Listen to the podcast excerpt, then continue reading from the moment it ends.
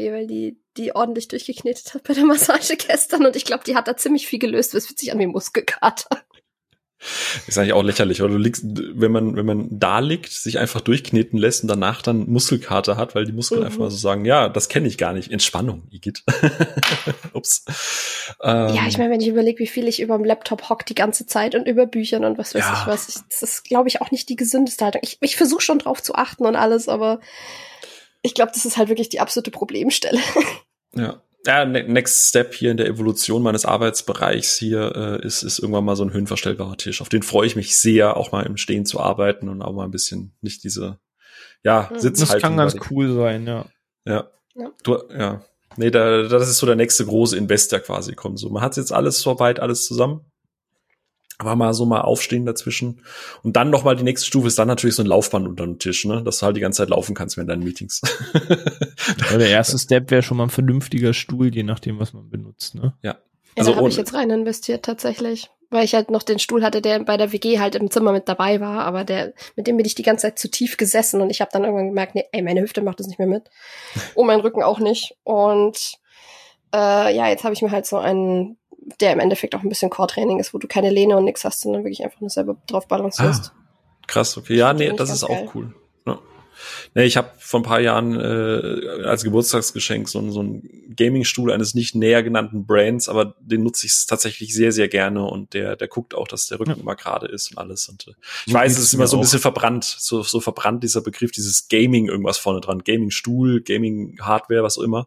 Aber kann ja Racing Seat sagen, die Gaming-Stühle sind ja schlussendlich mehr oder minder von Rennsitzen großteilig inspiriert, was diese Schalenform und was genau gepolstert ist, äh, angeht und so weiter. Aber der Gaming-Sektor hat es irgendwie so ein bisschen für sich annektiert. Aber, ja. aber ich habe auch so einen und bin da sehr happy mit. Ja, man, man unterschätzt das. Äh, ich glaube, bei allen so, jeder denkt so geiler Schreibtisch und es muss echt Holz sein. Da muss noch naturgeblasener äh, äh, Wind äh, eingeschlossen sein im, im Baumharz. Aber eigentlich ist das Wichtigste der Stuhl. Der Rest ist, äh, ist wie beim Arzt, ne? Der wird dir das auch sagen. Das Wichtigste ist ein gesunder Stuhl. Ja, so. So, gut. Ähm, apropos gesund, äh, sehr merkwürdig heute. Oh ne? mein Gott, ich hab's jetzt erst kapiert. Dein Gehirn oh. ist noch im Aussetzmodus oh. nach gestern. ah, kacke, ja.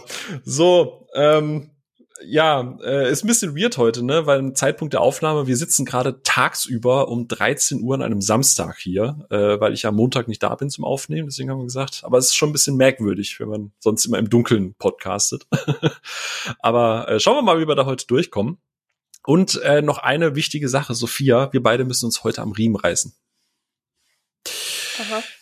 Ja, äh, wir haben ähm, ähm, äh, Feedback bekommen zu unserem Podcast auf Twitter, gerade aber auch bei der bei der Shark-Folge, da warst du jetzt nicht mit dabei, aber du neigst ja auch dazu und äh, uns wurde herangetragen, dass wir zu viele Anglizismen nutzen.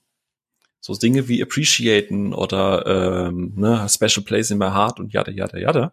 Und ich habe festgestellt bei mir, wenn du mit dabei bist, neige ich noch mehr dazu. Deswegen, wir müssen uns beide heute am Riemen reißen. René, deine Aufgabe ist es, uns zu zügeln, was Anglizismen angeht.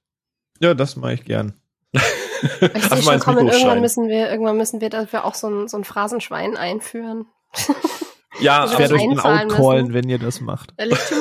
Ich, ich gebe mir wirklich, ich gebe mir wirklich Mühe fürs Podcast. Ich, ich werde wieder mehr drauf achten. Kann gut sein, dass ich es ein bisschen hab äh, hab schleifen lassen, die letzten Aufnahmen. Aber hm. wenn ich, wenn ich im Normalmodus bin, dann ist die Hälfte meiner Sätze Englisch. Also. Ja, ja, das ist äh, dadurch, dass André ja da war und und André und ich äh, beide über zehn Jahre schon in dieser Medienbranche generell arbeiten. Da da hockst du halt einfach, da, du kannst nicht mehr anders reden. Also André hat auch gesagt, ne, also er kommt da auch gar nicht mehr raus. Aber ist ja auch wertvolles äh, Feedback. Ne? Also einfach mal, ist ja auch jetzt nicht gepöbelt oder so, sondern man, es fällt einem halt nicht auf, wenn man das hier jetzt halt irgendwie seit über einem Jahr macht und man eine gewisse Routine hat, dann achtet man da irgendwie nicht mehr drauf. Deswegen wertvolles Feedback. Nö, ist ähm, valide, also passt ja auch irgendwie heute zum Thema, denn wusstet ihr zum Beispiel, dass, äh, ich erwähne das hier immer mal wieder, knapp äh, jeder Neunte oder jede Neunte, die uns bei Spotify hört, zwar regelmäßig hier reinhört, aber uns noch nicht in der App quasi bewertet hat. Das ist, das ist schade, oder? Eigentlich. Du hast Leute, die, die hören dich regelmäßig, aber keiner geht mal auf die App. René, ne, du hast ja letztes Mal schon gesagt, du willst da ja auch besser vorangehen jetzt, auch als, als Ikone, als, als Vorbild. Und ja meinem langen Weg als Ikone habe ich das jetzt auch schon ein paar Mal gemacht. äh, und wenn ihr euch da draußen jetzt gerade ertappt fühlt und sagt, ey, ich höre euch irgendwie ganz gerne eigentlich, dann gerne mal Spotify die App öffnen oder auch bei Apple Podcasts und vielleicht bei der Bewertung unten einfach mal ein paar Sterne dalassen, weil uns hilft das und euch auch, weil ihr habt dadurch was eine gute Tat getan.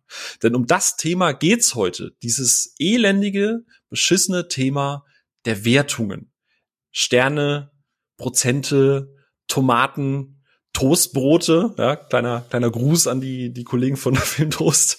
Jetzt mal an euch beide gefragt, gibt es irgendeine Wertungseinheit, die euch so in diesem ganzen Sumpf an diesem Wertungswahnsinn noch fehlt, Sophia? Irgendwas, wo du sagst, das fehlt mir noch. Oh, hm. eigentlich nicht weil was ich jetzt gesagt hätte, das hat ein, ähm, ein YouTuber, dem ich folge, schon eingeführt. Der macht das nämlich immer flexibel. Der macht irgendwas äh, themenbezogenes out of 10, also von 10. Ähm, und hat dann sich ein altes Star Wars Spiel zum Beispiel nicht angeguckt, äh, Josh Hayes heißt der Mann und hat dann gemeint so, ja, mh, hm, das ist etwas, was eigentlich mal richtig gut war und wo man aber irgendwie sehr aufpassen muss mit der Fanbase und führt es dann weiter auf und meint so, hm, also gebe ich diesem Star Wars Spiel Star Wars out of 10. Und ich finde das sehr genial und das ist so flexibel und das würde ich auch gerne machen, aber der hat das schon, also kann ich es nicht klauen.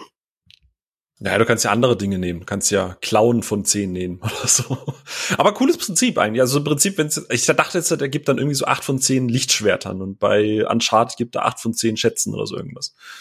Nee, er drückt sich da eben sehr, sehr gekonnt um, um irgendeine tatsächlich prozentuale oder Punktewertung oder so, sondern passt es immer aufs Thema oder, oder greift sich einfach nochmal einen Witz raus aus seinem Ding oder ja, einen Insider und das finde ich eigentlich ziemlich cool. Nice. Vielleicht einfach nee. mal so bewerten, dass du nichts dagegen sagen kannst. Zum Beispiel startet ja hier nächsten Monat die Game of Thrones Serie. Du kannst ja sagen, es ist halt die beste Game of Thrones Serie, die im August 22 erschienen ist. Das kann halt dann alles heißen. Das ist so ein bisschen dieses, dieses Tech-Marketing-Ding, ne? Wir haben das schnellste Smartphone, das wir je publiziert haben oder je veröffentlicht haben. So, ja, nee, no, echt jetzt? Wirklich? Einfach mal so hinstellen, ja, das, das ja ein bisschen langsamer als letztes Jahr. das funktioniert auch im Büro. Also oftmals hat man einen Arbeitskollegen, wo ich halt auch sage, du bist der beste ne, Inside Random Vorname hier im Raum. So, das äh, kann man als Lob betrachten, kann man sich auch verarscht fühlen bei, geht beides. Klappt wunderbar. Und das unterstützt weiterhin meine These. In meinem Leben möchte ich sehr viele Dinge mit René vielleicht mal gemeinsam tun, aber niemals mit ihm zusammenarbeiten. Also so richtig arbeiten. Ich meine, das ist ja auch ein bisschen Arbeit, aber ich möchte niemals mit René, weil wir sind da beide sehr, sehr hart, was solche Geschichten angeht. Ich glaube, wir werden so darauf erpicht, dem anderen ständig ans Bein zu pissen, dass die Arbeit darunter leiden würde. Das könnte, ich bin halt wahnsinnig schnell von Kollegen genervt. Ja, das kann ich bestätigen. Was? Ähm, nee, aber, aber Prinz. Ja. Aber nach der Logik bist du halt der beste Phil hier im Podcast. Oh ja, definitiv. Unser allerbester Phil. Ja, und du bist der, du bist der coolste René, den ich kenne. Persönlich. aber wisst ihr, was mir tatsächlich fehlen würde für Filme an Wertung? Was es wahrscheinlich doch irgendwo gibt, aber was ich gerne hätte. Hm? Ich hätte gerne äh, eine, eine Wertung von so und so viel flauschige Tiere im Film. Einfach so als. Das ist bestimmt irgendwie in der Furry-Branche. so, so Auberginen sind bestimmt im anderen Genre auch gern Bewertungsmeter oder so. ja, aber ich meine, wenn man, wenn man sich denkt, so, der Film ist an und für sich echt mies und die Action ist schlecht und der Schnitt ist kacke, aber es kommen drei flauschige Katzen drin vor, dann ist das für mich halt schon, dann überlege ich mir das halt schon mal. Also so und so viel flauschige Tiere von keine Ahnung, ich weiß nicht, was die Maximalzahl ist. Gibt wahrscheinlich, ist wahrscheinlich nach oben offen. Das wäre eine gute Tier gibt es weltweit. sehr, sehr viele. ich, ich muss ja gestehen, ich hätte gerne äh, einfach eine Webseite, vielleicht gibt's das auch, aber ähm, die quasi Stinkefinger gibt. Also die quasi wirklich Fax gibt, dass du halt keinen Film bewertest in einer Skala von, von 0 bis 10 nach oben, je höher der Wert, desto besser, sondern dass es halt, je mehr Stinkefinger der Film hat, äh, desto beschissener ist er halt einfach. Und dass du halt irgendwie sagst, this is a movie that uh, I give eight fucks about. so, dann kannst du im Internet endlich mal Fax für irgendwas geben. Ähm, ich, Würde ich glaub, Zeitgeist der aktuellen Internetgeneration, glaube ich, ganz gut treffen. Ja, tatsächlich genauso. Also, dass du halt einfach sagst, so, wenn der Film richtig, richtig gut ist, there's no fucks to give. Just enjoy the movie. So, ne? Also, wenn du, wenn du einfach keinen Fick drauf gibst oder es gibt nichts, was, was, du, wo du rumficken willst, dann, dann ist es einfach ein guter Film für dich. Also, so umgekehrt quasi zu sagen, dass du halt guckst, was ist gut und solange es halt nichts zu meckern gibt, ist es einfach ein guter Film. Und dass du dann halt eher sagst, okay, das ist jetzt, keine Ahnung, äh, Anderson macht ein Resident Evil 9 und der ist dann halt, dann hat, hat dann halt ganz, ganz viele Stinkefinger und sagt dann einfach so, ja, also keine Ahnung, ich glaube, das, das fände ich mal zumindest spannend. Und dann würdest du dieses Meme-Game auch einfach ein bisschen besser spielen können.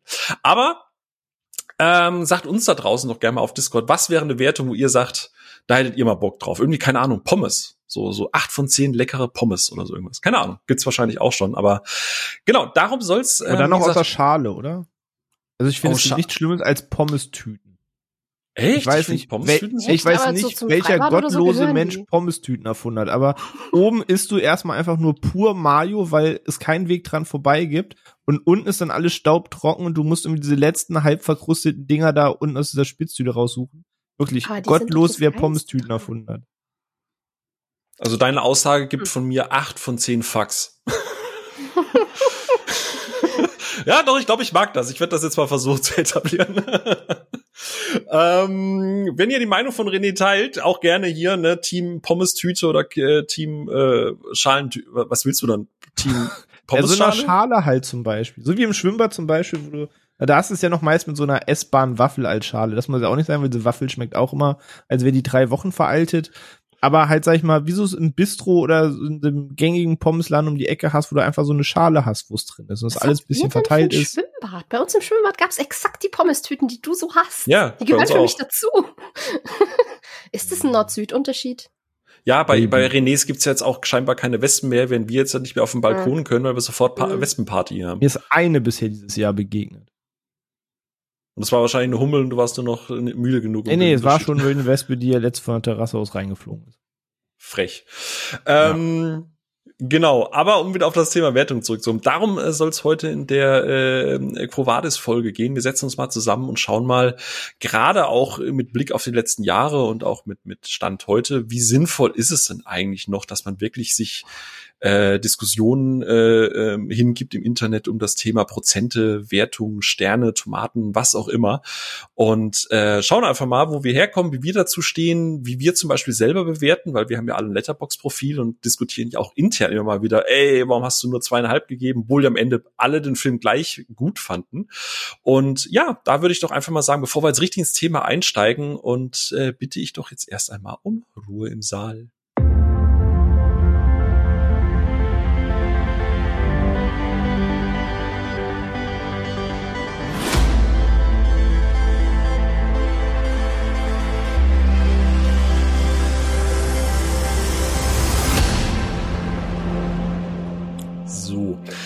Ähm, bevor wir mal einsteigen, einfach mal so salopp in den Raum geschmissen, René, gibt's oder gab's irgendein Magazin oder ein Portal oder was, irgendeine Art von, von Darreichungsform, wo du gesagt hast, es ist so ein furchtbar schlimmes Wertungssystem, äh, ich würde das am liebsten einfach in die Luft jagen?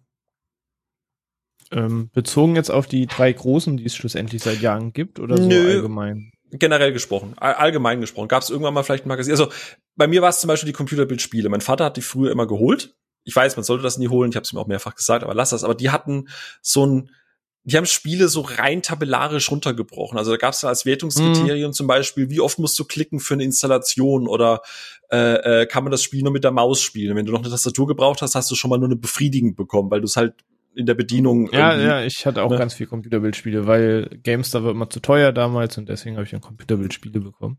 Und da, ich, das fand ich halt immer, also ne, GameStar macht ja auch mittlerweile sehr aufgedröselt, auch ein paar Punkte, die ich ganz gut finde, aber für mich Computerbildspiele war immer das Magazin, wo ich immer gedacht habe, ey, dieser, allein dieser Wertungskasten, wie du, wie du ein, ein Kunstobjekt quasi aufdröselst in, in, in, in nicht messbare Werte und denen random irgendwie eine Note von eins bis sechs gibst, das, das, da kannst du auch würfeln. Also das fand ich halt immer ganz, ganz, ganz schlimm. So, und in dem Punkt, ob, ob du da irgendwie auch sowas hattest. Mhm. Also ja, also in der Tat, da ich die Zeitschrift auch viel hatte, kann ich da sogar mitgehen, aber allgemein hatte ich das Ding. Also es gab ja die Bravo Screen Fun, es gab die PC Games, es gab ne, GameStar, da hat man halt sehr wenige Ausgaben dann halt von gehabt. Es gab ja sehr viele Zeitschriften und die haben gerade so Anfang der 2000 halt alle sehr ähnlich bewertet. Eben wie du sagst, da waren komische Sachen aufgedröselt, war das Spiel zu lang, war es scheiße, war es zu kurz, war es scheiße.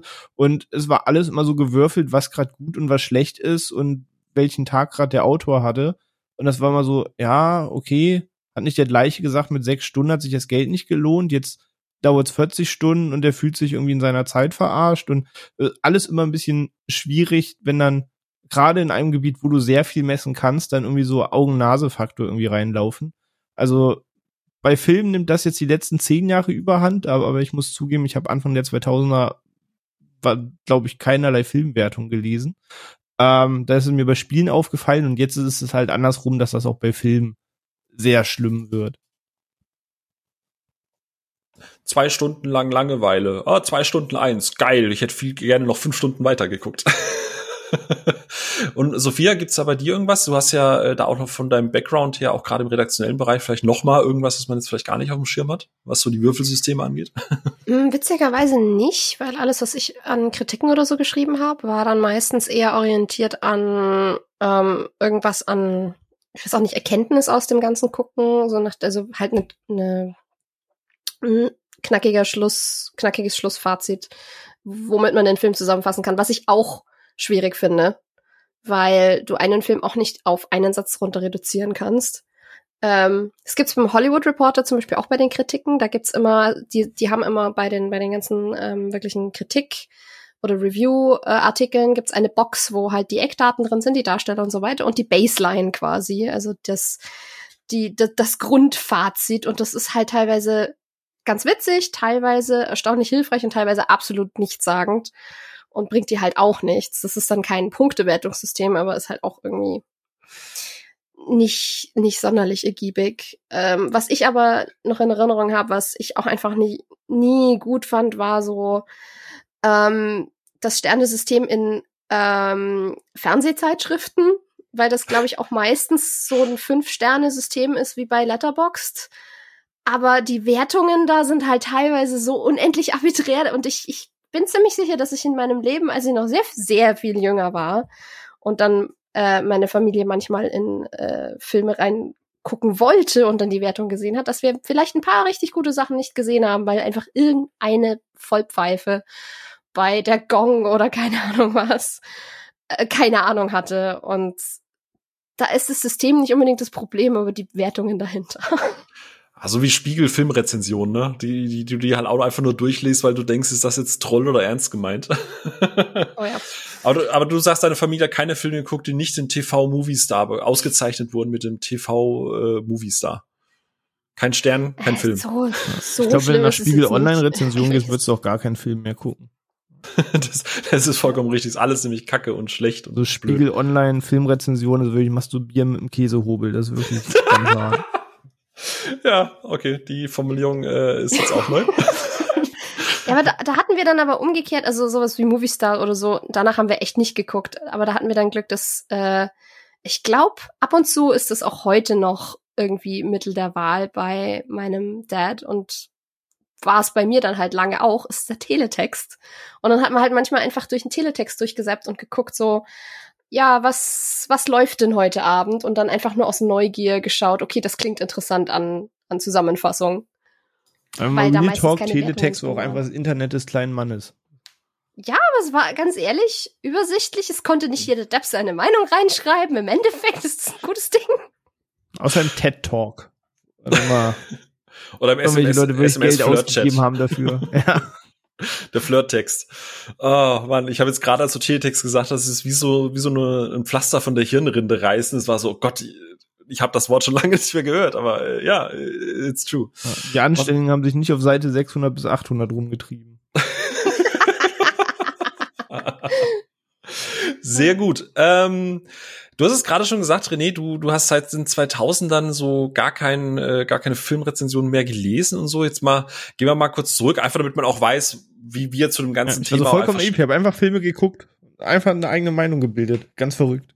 Nee, das machen wir hier nicht.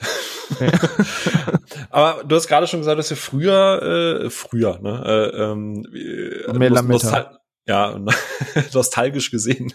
Ähm, äh, Magazine gelesen, gerade aus dem Gaming-Bereich. Und jetzt, wenn man mal so zurückblickt, wie viel Einfluss, bevor du halt einfach angefangen hast, dir deine eigene Meinung zu bilden, wie viel Einfluss hatten so Wertungen von solchen Magazinen oder von solchen Portalen ähm, auf dich damals, was die Entscheidung zum Beispiel für, für, sagen wir mal, für einen Film oder potenziell auch noch für ein Spiel angeht und wie viel Einfluss hat das jetzt heute noch für dich?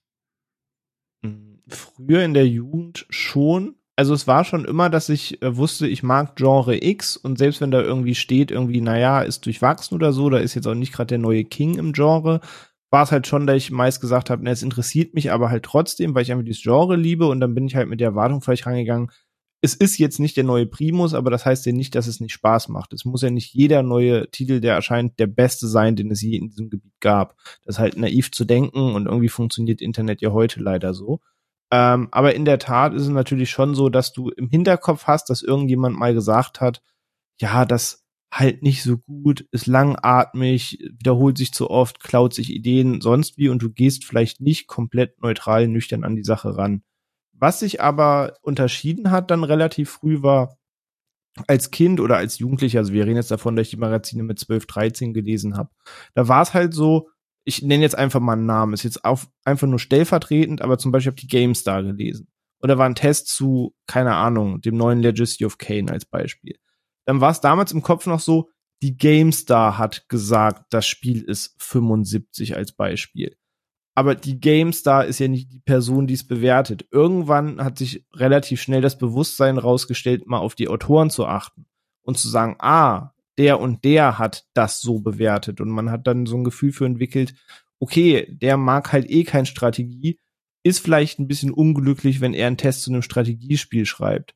Und dann ist das vielleicht nicht ganz die Meinung irgendwie, auf die ich kann. Oder wenn in einem JRPG, das Japano-RPG ist, das war halt das Genre, wo ich früher unterwegs war, ähm, wenn da mir schon einer in den ersten vier Sätzen schreibt, dass irgendwie mit Knuddel-Look, Anime-Gesichtern, Chibi und Mangas nichts anfangen kann, sollte ich vielleicht nicht den allergrößten Wert auf seine Meinung legen, was ähm, dann das Spiel angeht. Aber das hat sich halt immer rauskristallisiert, dass nicht mehr das Magazin, die Plattform diese Meinung gibt, sondern halt die einzelnen Autoren. Und da fing es dann schon an, dass man gesagt hat, ah, okay, von dem mag ich Tests, da ist einfach die Schnittmenge relativ groß. Und es gibt Leute, wo ich gesagt habe, gut, ob der das jetzt mag oder nicht, ist mir relativ peng. Ähm, und das ist heute eigentlich noch genauso oder noch viel drastischer. Also es gibt halt wahnsinnig viele Meinungen, auf die ich keinerlei Wert lege. Und es gibt nur eine Handvoll Meinungen, wo ich mir denke, auch da ist es für mich nicht in Stein gemeißelt. Bei jedem, den ich noch so schätze für seine Meinung, gibt es immer Beispiele, wo ich es komplett anders sehe oder die Person es anders sieht, aber es zumindest eine gewisse Tendenz gibt, wo ich weiß, ja, okay, wenn der es mag, die Chance, dass ich es jetzt nicht ganz kacke finde, ist schon sehr hoch. Ähm, aber ich nehme es halt wirklich nur noch so als Stimmungstendenz und weniger als wirkliche Wertung. Mhm. Ähm, kann ich vieles davon unterschreiben? Sophia, wie ist es da bei dir? Aus, wel aus welchem Wertungseinflussbereich kommst du und wie hat sich das verändert in den letzten Jahren? Vielleicht? Ähm, ich finde es super witzig, wenn ich zurückdenke. Also wenn, wenn ihr jetzt sagt, dass ihr auch früher irgendwie oder auch als, keine Ahnung, Teenager oder Jugendlicher oder so, dann irgendwie Magazinwertungen euch zu irgendwas gegeben habt, finde ich super witzig, weil ich das zum Beispiel gar nicht gemacht habe. Also zumindest auf jeden Fall nicht für Filme. Dafür, dass ich eigentlich überhaupt kein großer Gamer war, aber halt eigentlich immer im Bilde sein wollte, war ich da viel besser informiert, weil ich halt Game One geguckt habe. Und dann war das halt für mich so die Wertung, die ich im Kopf hatte bei Spielen. Bei Filmen hatte ich das aber gar nicht. Filme waren für mich einfach was, das gucke ich halt, wenn es mich interessiert oder nicht. Und da war ich halt so weit außerhalb von, also klar wusste ich Filmkritiken und sowas gibt's logisch, aber da war auch nicht viel rankommen für mich ganz lange, weil ich halt auch sehr, sehr spät erst überhaupt einen eigenen PC hatte mit, in, mit eigenem, in Anführungszeichen, Internet. Ähm, und in der Kleinstadt war jetzt auch nicht so, dass du in den Kinos ganz viel Kinozeitschriften oder so ausgelegen hätte, ausliegen gehabt hättest oder was auch immer.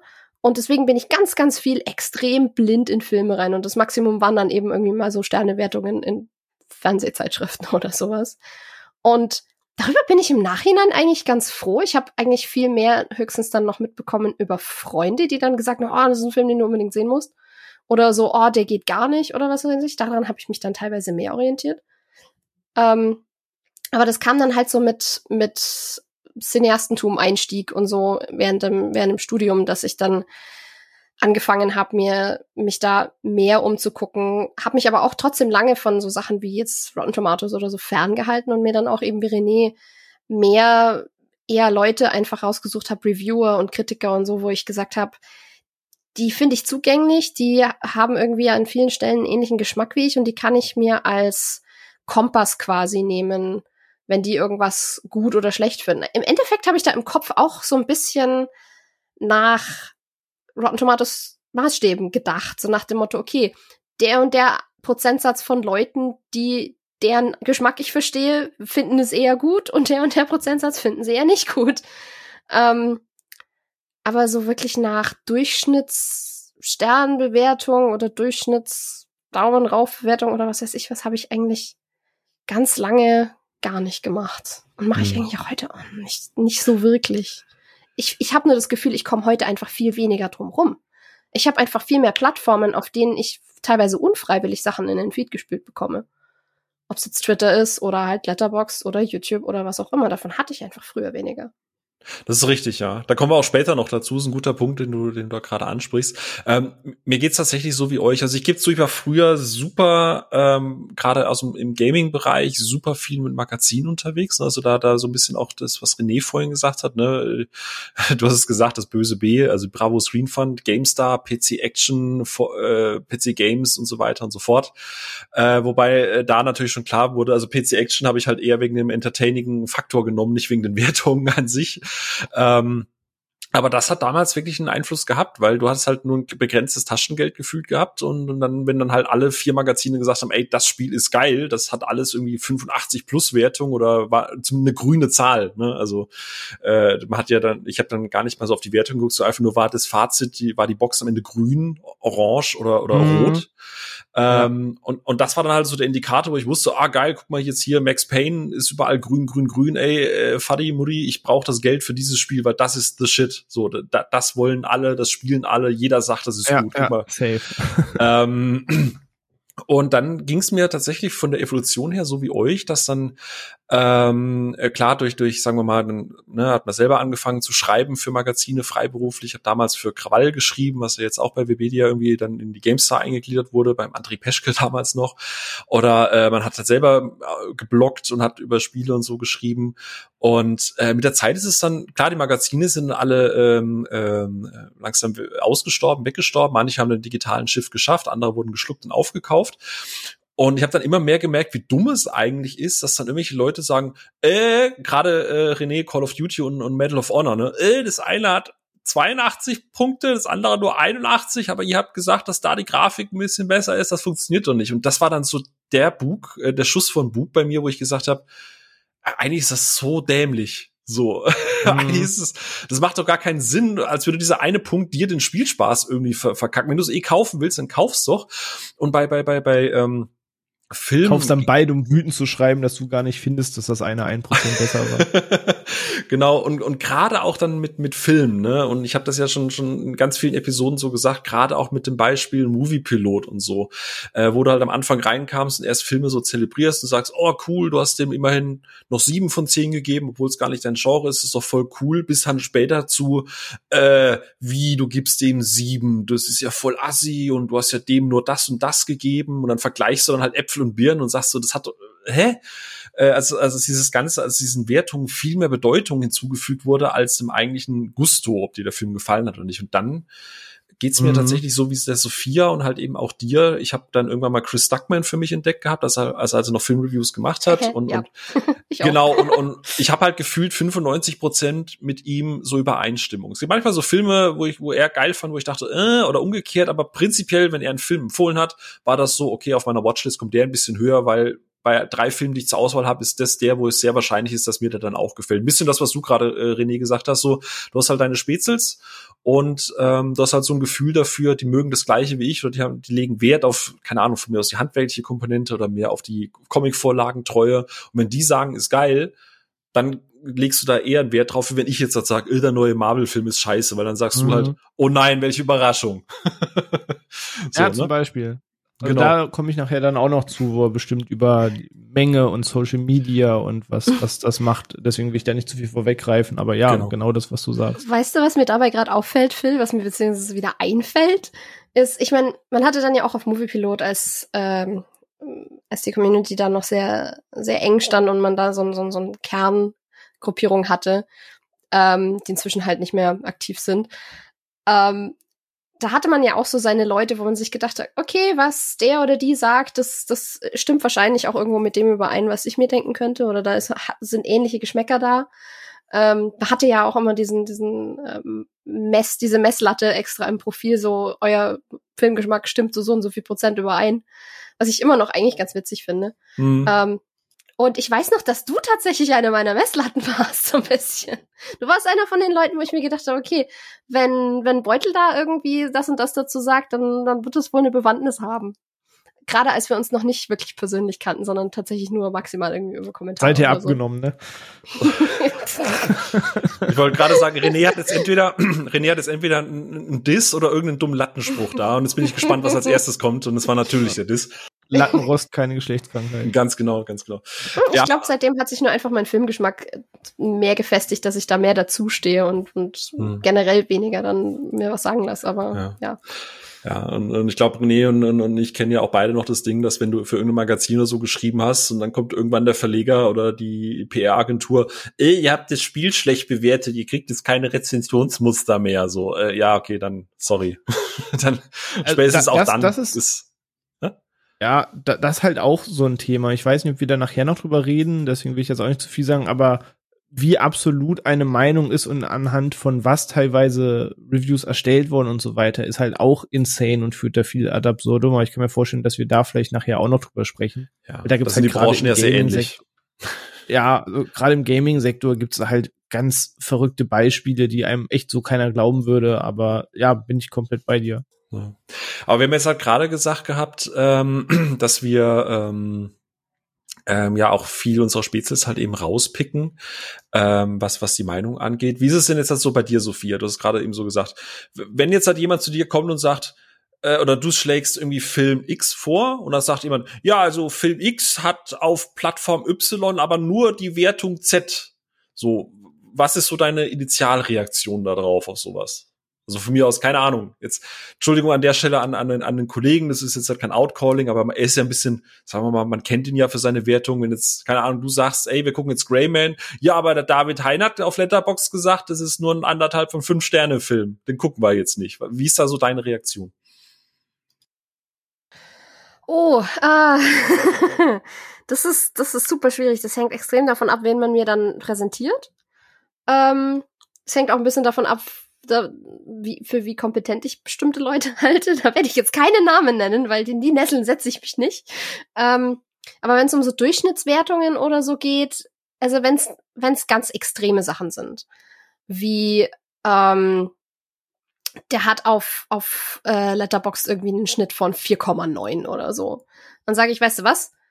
Hätte ich mir vielleicht so so nicht angeguckt, aber dann bin ich jetzt neugierig, weil das das sind halt diese richtig extremen Ausschläge, die es bei bestimmten Plattformen tatsächlich auch nur selten gibt, ähm, trotz bestimmter Praktiken in dem Bereich, da kommen wir ja auch noch drauf zu sprechen, ähm, da ist dann meine Neugier geweckt oder eben die Reaktion von, okay, das Geld brauche ich jetzt wirklich nicht ausgeben, wenn der dann einen Schnitt von 0, keine Ahnung, 0,7 oder so hat. Ähm, Gibt es überhaupt? Ich weiß es gerade gar nicht. Super, super krass niedrig halt. Aber mhm. also wenn es um ganz krasse Extremausschläge geht, dann, dann sage ich, okay, das, das ist interessant.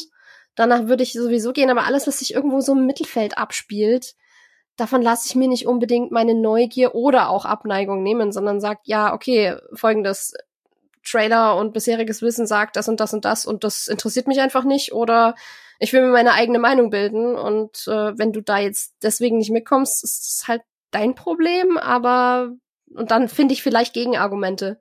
Wenn jetzt irgendwer sagt so, ja, nehmen wir The Grey Man. So, der hat nur, hat aber nur 1,5 und ich so, naja gut, aber es ist ein Netflix-Film und du musst, kommst du zu mir, gucken wir uns zusammen an, musst du kein Geld für ausgeben und ähm, wir machen ein Trinkspiel draus und kippen jedes Mal einen, wenn irgendein Kommentar zum Pornobalken von Chris Evans kommt. Also man kann sich selber irgendwie schmackhaft machen, wenn ich wirklich Bock drauf habe und mir denke, das könnte was sein, dann finde ich schon irgendwie was, um Leute vielleicht zu überzeugen. Und wenn es gar nicht geht, dann halt nicht. Hm. Eigene René, wie ist, René, wie ist, es, wie ist es da bei dir? Also wie gesagt, David war jetzt nur ein Beispiel. Wie gesagt, ich, ich gucke seine mhm. Reviews und seine Videos echt gerne, weil ich seine Meinung in sehr, sehr vielen Punkten teile. Nur vielleicht seine Wertung per se jetzt nicht. Aber das soll, sollte jetzt nur exemplarisch sein. Es kann auch jemand sagen, ey René, äh, guck den neuen Ghostbusters nicht. Der hat irgendwie auf Rotten Tomatoes nur 64% Certified Fresh. Der, ist, der muss Kacke sein. So. Wie, was ist dann so dein Initialgedanke, außer erstmal Augenrollen oder klatschen? Wahrscheinlich. Ähm, ja, du sagst es, im Laufe der Jahre ist es immer mehr zu einem Augenrollen geworden, weil, ähm, um das vielleicht mal ganz kurz raus auszuholen, welche, welche Bewandtniswertung überhaupt dann noch für einen haben. Ihr habt vorhin eben gesagt, früher hat man eben in TV-Zeitschriften geguckt, du hast von mir das im Teletext geguckt, du hast auf dem Schulhof gesprochen. Es gab diese typischen Kinomagazine, die irgendwie, keine Ahnung, meist von Meckes oder sonst wem finanziert wurden, die dann überall rumlagen in jeder Imbissbude. Und das waren halt damals die Maßstäbe, die man hatte. Das war halt 2000 bis 2007, bevor die ganze Smartphone-Ära losging, es Plattform gab, Social Media und jeder und alles darüber gesprochen hat. Das waren halt damals absolute Meinungen. Es hat, es gab keine Diskussion von 800 Leuten, die über diese Kinozeitschrift Meinung diskutiert haben. Du hast diese Meinung gelesen, die stand da so, die war absolut, die war undiskutiert. Ähm, heutzutage hast du unter jedem Blogbeitrag von jedem Reviewer, jedem Influencer, jedem Webblog, jedem Magazin hast du ellenlange Diskussionen. Das heißt, du hast deren Meinung und 900 Meinungen noch darunter.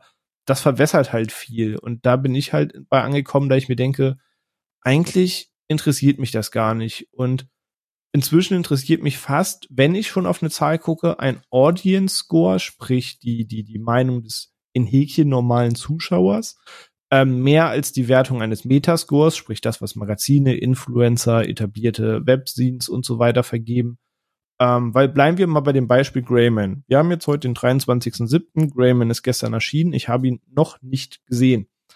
Nichtsdestotrotz ist das Internet voll mit A, dem Satz, den ich über alles hasse. Und dieser Satz ist die Mitinitialzündung, warum ich überhaupt mit euch über das Thema sprechen wollte. Und zwar, Influencer X schreibt etwas dazu und der erste Bobo schreibt darunter, ah ja, gut, danke, dann muss ich den ja nicht mehr gucken. So, es gibt wenig bis keine Sätze, die mich halt mehr triggern als das. Ähm, wo ich mir denke, wie wenig wert kann dir die eigene Meinung sein, dass eine Meinung von jemandem reicht zu sagen, ja, dann gucke ich das halt nicht. Ähm, schwierig. Und wenn ich jetzt bei Greyman zum Beispiel gucke, reden wir davon, wir werden bestimmt gleich noch über Rotten Tomatoes und einen Bums sprechen, dass wir hier ein Metacritic Score, oder, ne, der, der Tomato Metascore von 50 Prozent haben, das heißt mehr so, meh, schwierig, und ein Audience Score von 90 Prozent. Der vielleicht auch ein bisschen zu hoch gegriffen ist, keine Ahnung, ich habe den Film nur nicht gesehen, aber schon gestern beim bisschen durchscrollen war schon wieder diese Netflix-Schablone erfüllt mit, irgendjemand fragt, wo das Budget hin ist, irgendeiner sagt, der ganze Geld ging bestimmt in den Cast, irgendeiner sagt, der Cast eigentlich cool, aber hat gelangweilt gespielt. Also das, was ich in jedem zweiten Netflix-Film lese, wurde gestern auch wieder 800 Mal durchgeballert und das ist halt inzwischen so abgetroschen, dass ich da tatsächlich keinen Wert drauf lege. Also egal wie viel zwei Sterne, Tomaten, weiß der Geier, was Bewertung ich lese, am Ende habe ich Bock, Greyman zu gucken, krieg entweder einen soliden Actionflick oder halt nicht, aber wirklich prägen tut mich dieses Stimmungsbild da jetzt halt auch nicht. Also man, man stumpft da sehr ab. Finde ich aber sehr nett, dass du auch nochmal betonst, ähm, dass du quasi irgendeinen Grund gefunden hast, dass du dich ausnahmsweise mit uns heute zusammensetzen möchtest und über dieses Thema zu reden. Das ist sehr, sehr nett von dir. Danke, René. Also Sophia, das Nein, muss man ich wollte nur sagen, dass das speziell Nein, klar, in so eine und wie leicht beeinflussbar halt Leute sind, dass äh, schon mit Grund war, immer zu sagen, dass ich gerne mal über das Thema halt sprechen wollen würde, weil ja. ich faszinierend finde, wie leicht Menschen scheinbar zu beeinflussen sind in diesem Thema. Ja.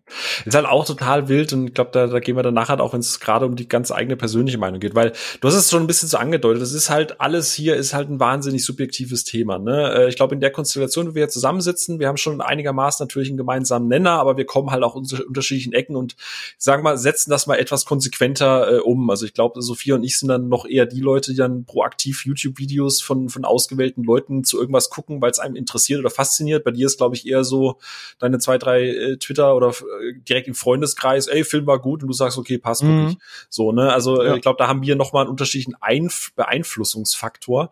Ähm, also ich habe bei mir zum Beispiel ähm, ähm, gerade jetzt um nochmal äh, das, was ich euch auch gestellt habe, die Frage. Also bei mir ist nicht so, dass ein ein Film komplett nicht mehr geguckt wird. Also genau das, was du gerade sagst, ja, dann muss ich hier nicht gucken. Das ist dann echt so. Ich meine, wenn du eh Netflix hast, dann in Anführungsstrichen zahlst du ja nichts dafür, dass du diesen Film guckst. Weißt du, ob du jetzt da zwei Stunden Candy Crush spielst oder nebenbei von mir aus dann noch Greyman guckst. Äh, ne, die Zeit ist so eh weg. Du mhm. zahlst ja nicht mehr Geld. Ist ja nicht so, dass du für 18 Euro bei einem limitierten Screening im Arthouse-Kino dir einen krassen Sitz da irgendwie jetzt ergattern musst oder so. Ähm, ja, das stimmt. Also bei mir ist es tatsächlich immer in der Watchlist, in der Prio-Liste. Also wenn ich jetzt sage, gestern Abend war die Überlegung mit Greyman oder dann vielleicht dann doch äh, äh, äh in in With the Devil oder vielleicht dann doch einfach nur eine Clone Wars Folge und wenn ich dann sehe, okay, ha, so ziemlich jeder, den ich kenne, findet Greyman nur so okay und gestern war unsere eigene Stimmung jetzt vielleicht auch weißt du, noch viel zu tun, noch letzter Tag vom Urlaub und so, ja, dann, dann schieben wir den vielleicht mal auf morgen oder so, dann gucken wir den nicht jetzt sofort. Ähm, aber das ist so der maximale Einfluss, den sowas auf mich hat. Also ich ähm, finde es natürlich immer dann lustig und wie gesagt, ich, ich guck gerne und, und lese auch gerne die Reviews von, von, von David Hein oder von, auch von Marco, von Nerdkultur. Auch wenn ich zum Beispiel weiß, dass mich die Meinung, dass ich null Connect teilweise damit habe, aber ich mag einfach die Art und Weise, wie sie es halt erklären, so, weil es halt ihr Geschmack ist und ihr Ding und das ist fein.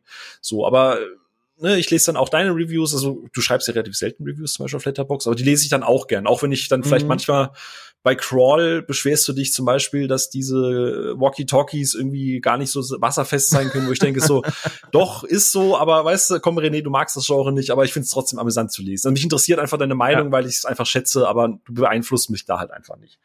Äh, und deswegen geht's mir da so sehr, sehr, sehr ähnlich wie bei euch. Ähm, und um den Blog vielleicht damit, äh, um dieses, diesen Blog mal ein bisschen abzuschließen, damit man weiß, wo wir herkommen, wie wir vielleicht so als Grundstimmung zu diesem Thema insgesamt stehen. Jetzt mal noch Sophia. Ähm, also beziehungsweise alle von uns haben ja ein Letterbox-Profil. Und ich glaube, das ist das Einzige, was mhm. wir so proaktiv noch pflegen an, sagen wir mal, Filmratings. Ne? Oder ich weiß nicht, ja. Sophie, genau, also wie gesagt, ich war früher noch auf Moviepilot, ich habe das dann lange Zeit parallel gemacht, aber irgendwann komplett auf Letterbox gegangen, weil da einfach die meisten Leute sind, die man kennt. Ähm, Sophia, wie ist es denn bei dir? Einfach mal, wir haben diese Diskussion hier intern im Team ja auch auf, ne, Thema der Running Gag mit Heimkino Ono und Kino Ono, der irgendwie Justice League damals 4 von 5 gibt, weil es ein krasser Ensemble-Film ist mit einer tollen Synergie. Und dann guckt er den zu Hause und gibt dann plötzlich noch zweieinhalb, weil er sagt, ja, war irgendwie doch kacke. wie ist es bei dir mit dem Letterboxd? Wie, wie ratest du? Also was, was sagt bei dir zum Beispiel so ein 3 von 5 aus? Ja, ähm, ich habe festgestellt, mir fällt es immer schwerer zu sagen, was dann das ist krass filmabhängig. Also im all ganz groben und allgemeinen ist es so, dass ich ja, so ein 5 von 5 ist halt krass selten. Das sind dann meistens, das sind dann halt Lieblingsfilme. Sind Sachen, okay, der, das ist jetzt der neue Lieblingsfilm. Und ansonsten so 4,5 von 5 ist dann halt schon wirklich herausragend und 4 von 5 ist ein wirklich, wirklich guter Film. Und dann kommt dieses Mittelfeld, was dann sehr, sehr situationsabhängig ist und was dann auch teilweise mal um einen halben Stern rauf oder runter pendeln kann.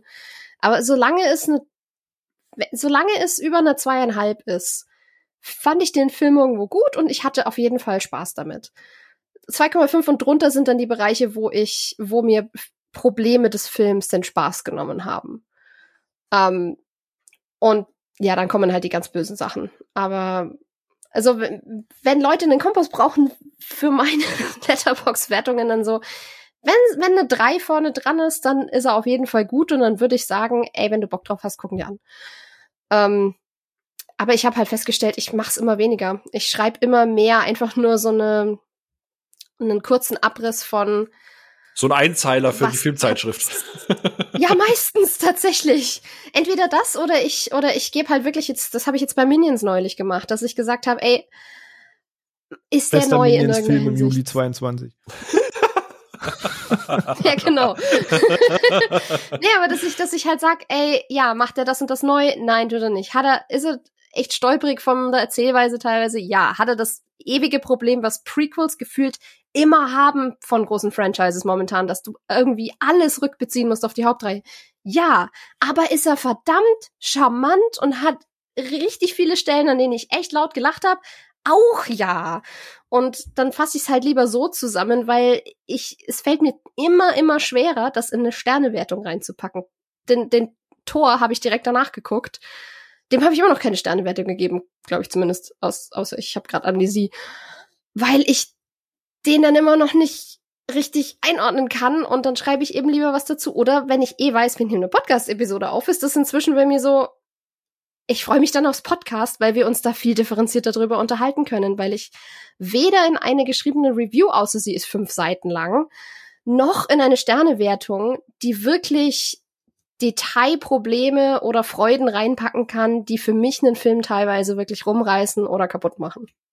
Ist gut, dass du das sagst, weil da werden wir dann gleich nachher noch drüber reden. Aber René, wie ist es, wie ist es da bei dir mit, mit deinen Wertungen? Weil du, wir haben jetzt schon rausgehört gehabt, du bist ja eher so, du stehst ja eh generell auf Kriegsfuß, aber du nutzt ja Letterbox trotzdem, bewertest ja trotzdem Filme relativ fleißig. Aber was ist da so dein ja, Kompass quasi, was deine ja, Wertung da, angeht? Das sprichst du das wichtigste Thema schon an. Ich kritisiere ein System, dem ich mich irgendwie selbst unterordne und Teil des Problems bin, äh, wofür ich mich dann auch mal ein bisschen hasse. Ich war auch schon drei, vier Mal davor zu sagen, ich vergib gar keine Wertung mehr und ich schreibe einfach nur so einen kleinen Empfehlungstext. Dann hatte ich nach drei Filmen aber auch keinen Bock mehr, wie Texte zu schreiben. Und dann hatte ich auch kurz überlegt, mache ich es einfach nur als ähm, Eintrag, dass er gelistet ist, als Übersicht.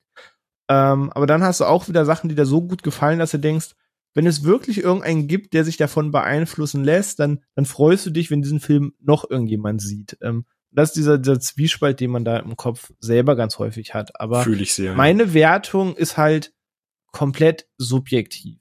Ähm, ich betone das extra so, weil ich irgendwie ganz oft lese, dass Leute versuchen, objektivst möglich einen Film zu bewerten. Das ist für mich das unattraktivste, wie man überhaupt einen Film bewerten kann, weil es ist mir eigentlich egal, wenn die Kamera von Minute 1 bis 90 perfekt ausgeführt ist, wenn das Storyboard die Charakterzeichnung scheiße ist. Ähm, dann kann das von mir aus noch so toll umgesetzt sein, ändert nichts dran.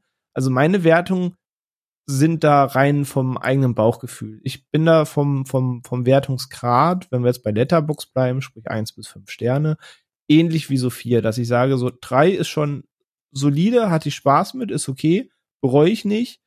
Fünf vergebe ich eigentlich nur bei wiederholtem Gucken, wenn wirklich was einen richtigen Impact hat, was dann manchmal auch nur so die Euphorie des Unbekannten ist, plus die Überraschung, dass noch besser war als gedacht.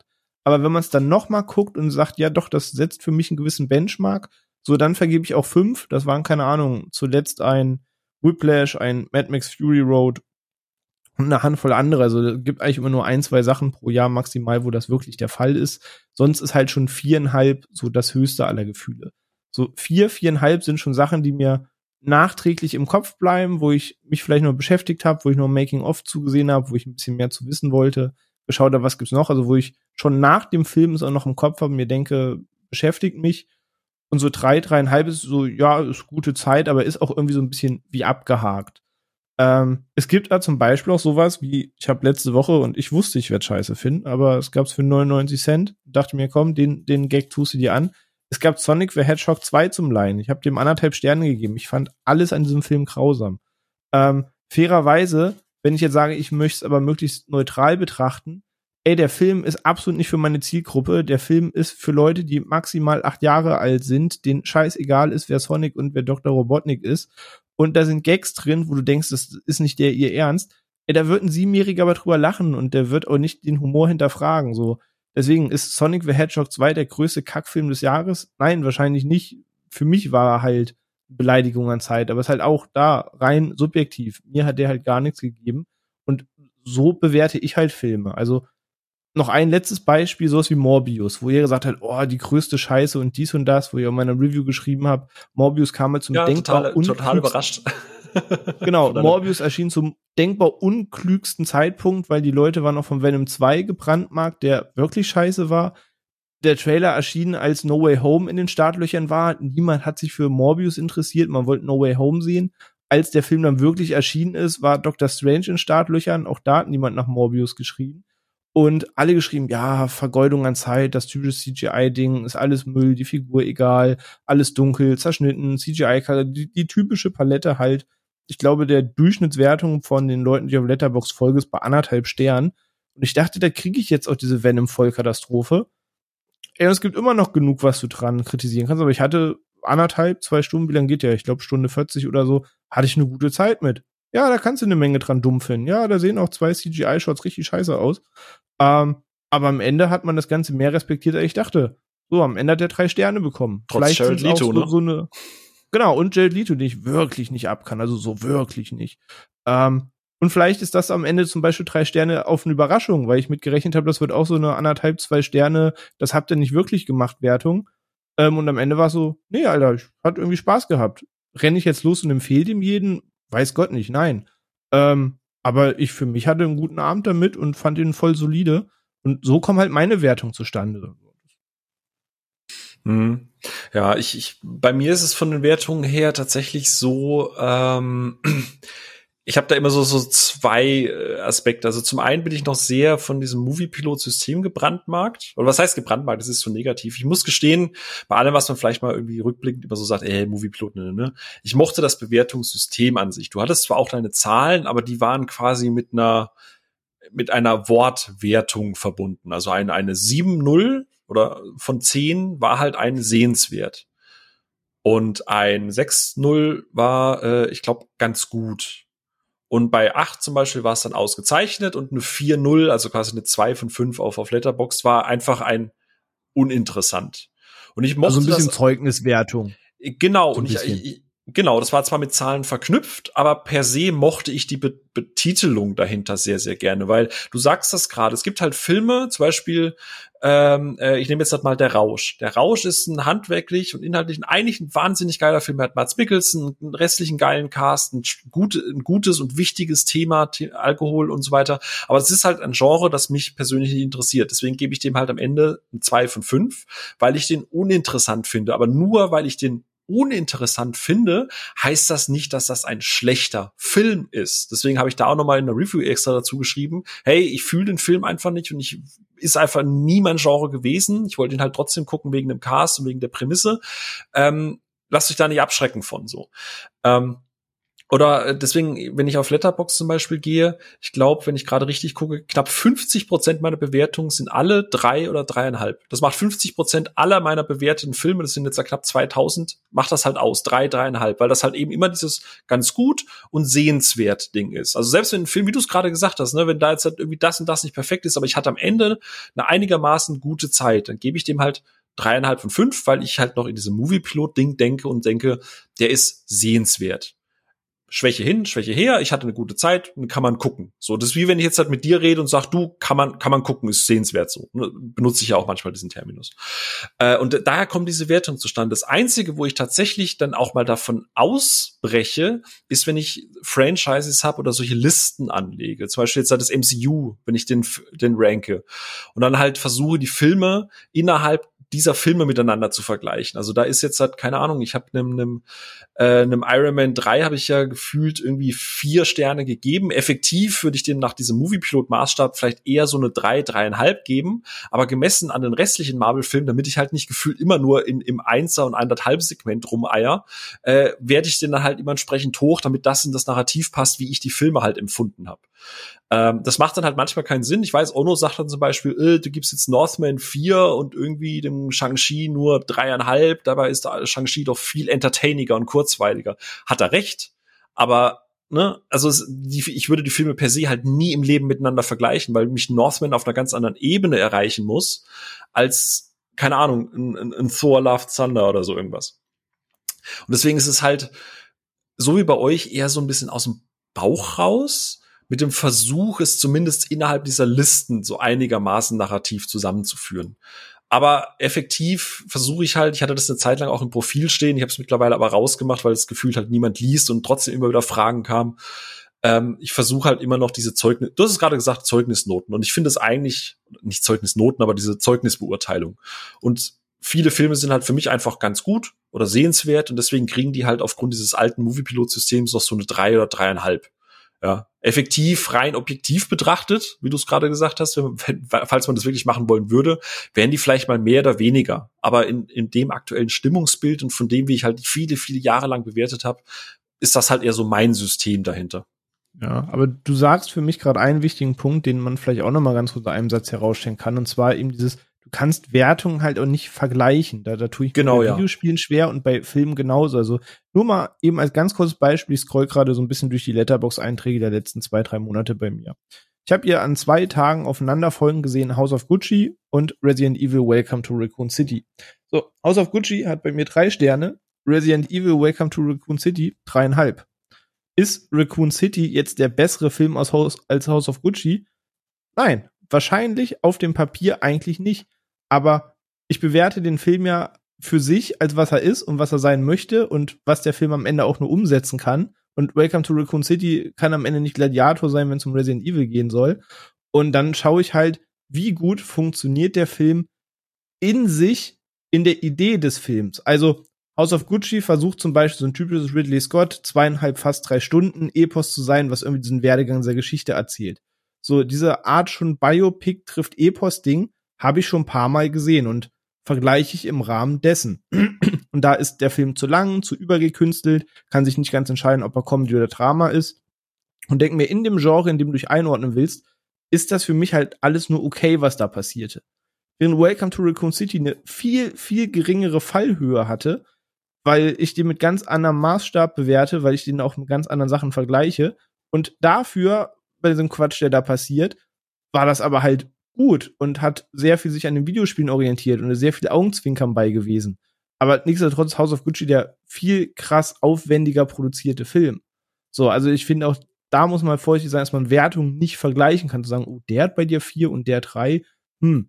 Also man bewertet halt auch immer innerhalb des einen Films. Genau, also wenn du jetzt das Konzept dieses Films funktioniert. Genau, also wenn, wenn ich das vergleichen würde, dann halt mit den anderen Resident Evil Filmen oder jetzt auch zum Beispiel ja. mit der Netflix Serie oder so, von der ich halt auch gerade von Leuten, die die Spiele jetzt nicht so so abgöttisch lieben, die einfach sagen, also im Gegensatz zu den Resident Evil Filmen hat die Serie zumindest sowas wie ein Leit Leitbild. Die fühlen sich da zumindest mal abgeholt narrativ. Ne? Aber die ganzen Hardcore-Fans sagen, alles ist halt scheiße, ist ja gar nichts mit den Spielen zu tun. So, äh, also wenn ich dich fragen würde, würde ich halt fragen, ey, wie findest du denn die Resident Evil Serie im Vergleich zu den Filmen, die bisher erschienen sind? Da würdest du ja auch nochmal differenzieren. Also im Vergleich zu den Anderson-Filmen ist es so und im Vergleich zu den Raccoon City ist es so. Aber du würdest ja nicht sagen, ja, also im Vergleich zu Northman sieht es halt scheiße aus.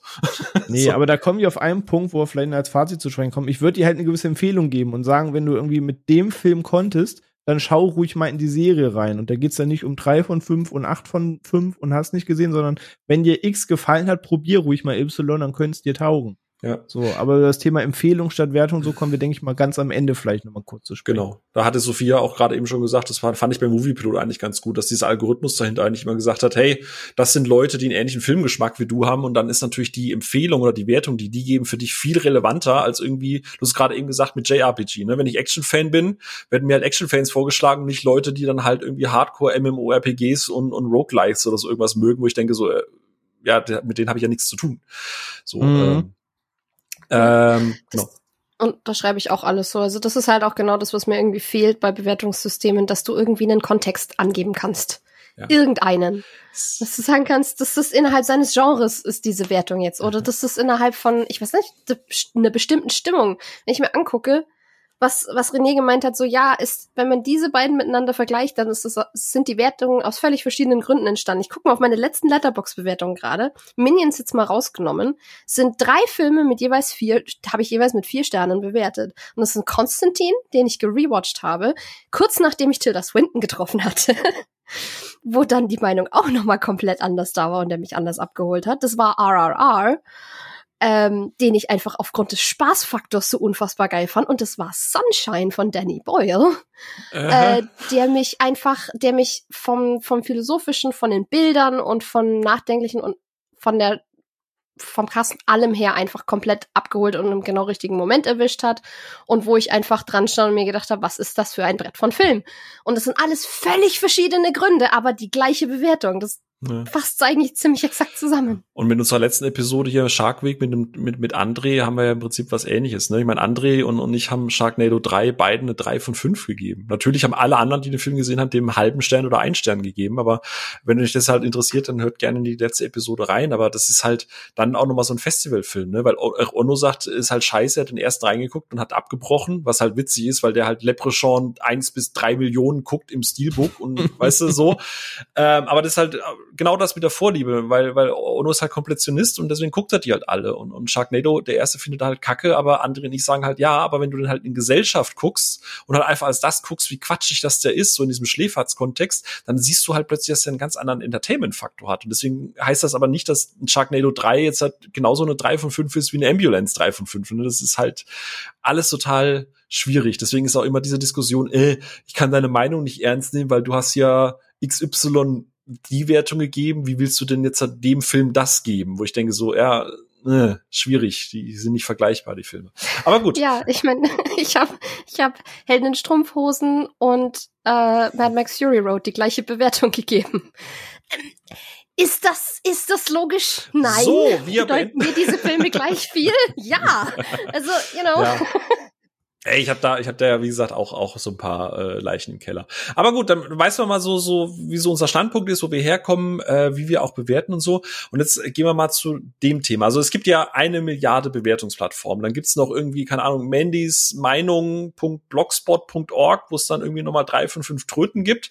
Aber ähm, für im Kontext dieser dieser dieser dieser dieser Quo Vadis Episode einfach konzentrieren wir uns jetzt mal äh, neben Letterbox, über das wir ja ganz viel jetzt gesprochen haben mal diese drei großen Bewertungsplattformen im Netz. Also äh, ich glaube, die, die gefühlt jeder kennt, das ist einmal das Thema IMDb, das ist einmal das, äh, die Seite Metacritic und einmal Rotten Tomatoes. So. Äh, und jetzt ist es ja prinzipiell so, ich weiß jetzt, äh, gut, bei René hat man es jetzt schon rausgehört gehabt, aber prinzipiell ist die Idee hinter solchen Plattformen ja per se erstmal keine schlechte, weil ähm, du hast jedes Jahr kommen 12 neue Filme auf den Markt. Und im Gegensatz zu vor 15, 20 Jahren ist es nicht so, dass du diese drei großen Blockbuster hast, die guckst du so oder so, weil es läuft ja sonst nix, sondern und äh, da haben habt ihr's, da war ich ja gar nicht dabei bei der bei der bei der Episode, äh, auch bei dem Thema Watchlisten und so weiter. Ne, da haben wir ja auch gerade mit Onno, mit René zwei Menschen, die sehr unterschiedlich mit diesem Thema umgehen. Aber irgendwo musst du ja mal eine Grenze ziehen und einfach sagen, okay, ich brauche irgendeine Art von Filter, um diese Masse an Filmen und Serien und diesen ganzen Output irgendwie so grob vorzustrukturieren. Äh, und dass du dann halt irgendwie sagst, ey, ich habe jetzt halt zehn Filme, die möchte ich diese Woche gucken, ich habe Zeit für zwei. Und dann guckst du, keine Ahnung, auf Rotten Tomatoes und IMDb und Metacritic und sagst, okay, die zwei Filme haben auf allen Plattformen die beste Wertung, die gucke ich jetzt priorisiert. So per se, ich weiß nicht, vielleicht ein, zwei Sätze äh, von euch dazu, aber per se finde ich die Idee hinter diesen Plattformen ja gar nicht so wirklich verkehrt.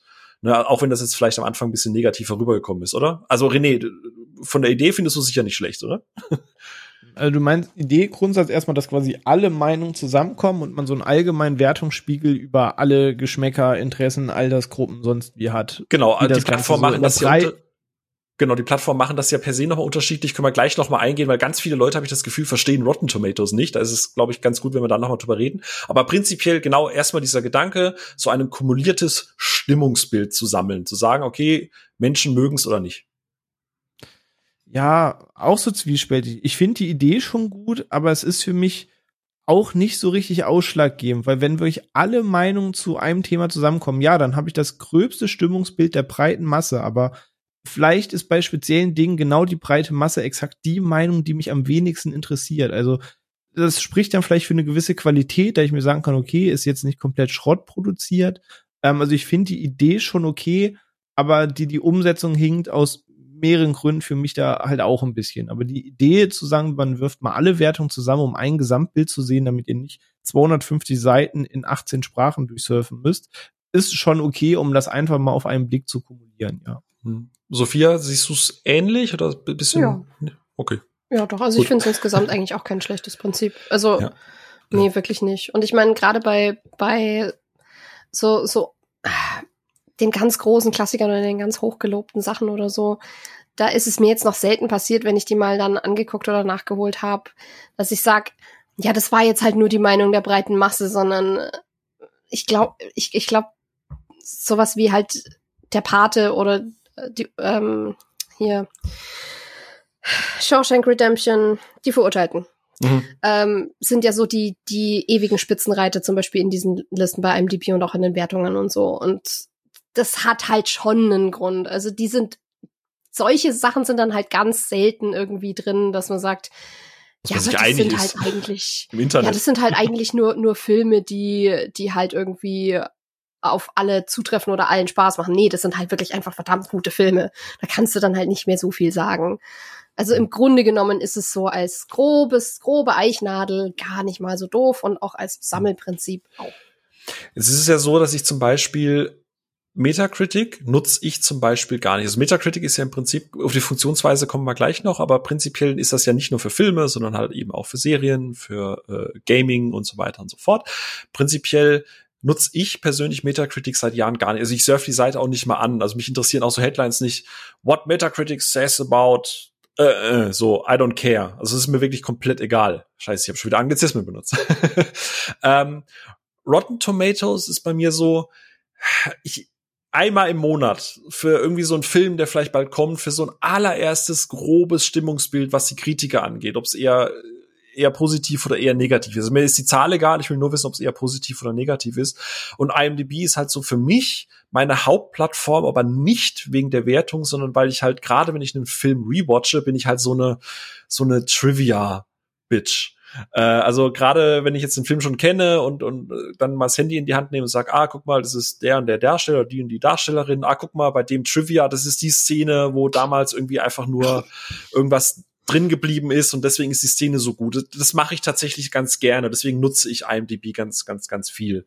Wie ist es so bei euch von, von diesen drei Plattformen, äh, zum Beispiel Sophia, jetzt vom Nutzerverhalten, wie, wie bespielst du diese Plattform?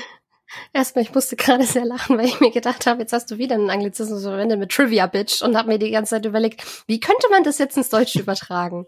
Du bist, bist, ich weiß auch nicht, eine, eine allgemeine Informationen. Hintergrundinfohure. Ja. Ist halt einfach nicht so knackig, ne?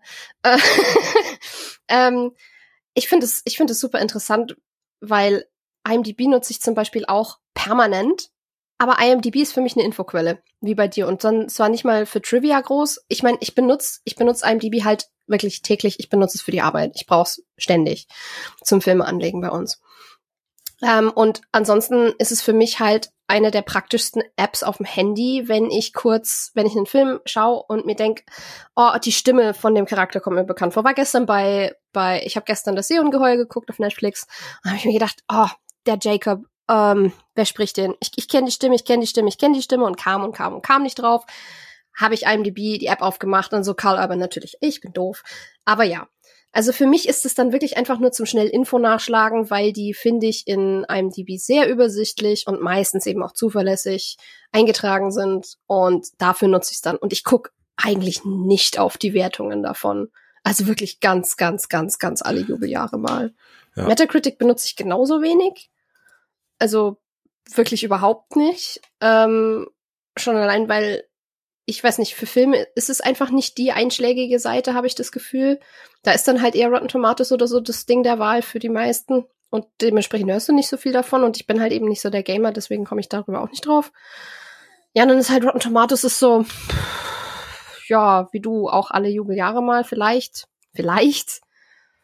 Ähm, aber reizt mich dann auch meistens gar nicht mal so krass. Das habe ich auch früher eher mal für die Arbeit verwendet, aber seit ich da auch keine Artikel mehr schreibe, ist es halt auch eher so egal geworden.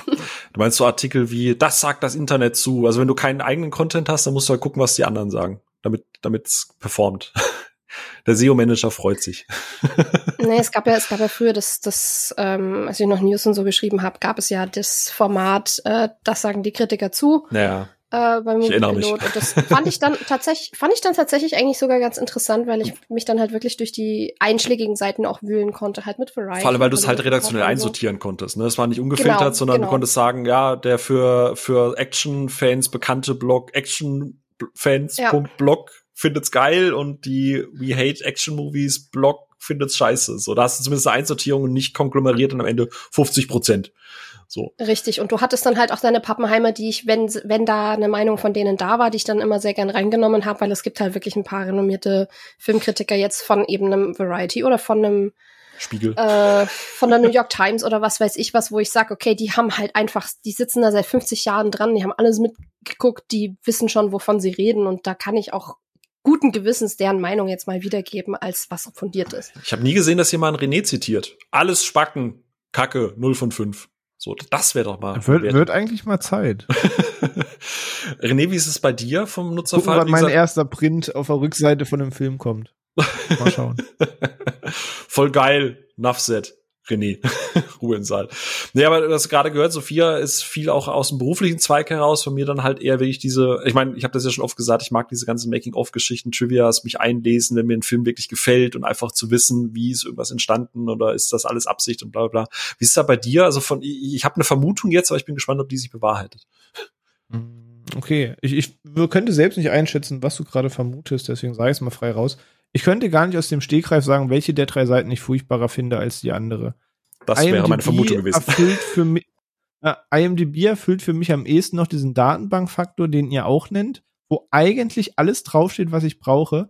Ich finde das Webinterface, die App, die Desktop-Version aber so scheiße unstrukturiert aufgebaut, dass ich lieber nach zum Beispiel Synchronsprecher der und der suche und einfach aus der Google-Info gleich oben meinen Treffer habe, als dass ich wirklich auf IMDb nachschaue. Ich finde die Webpräsenz einfach ganz grausig.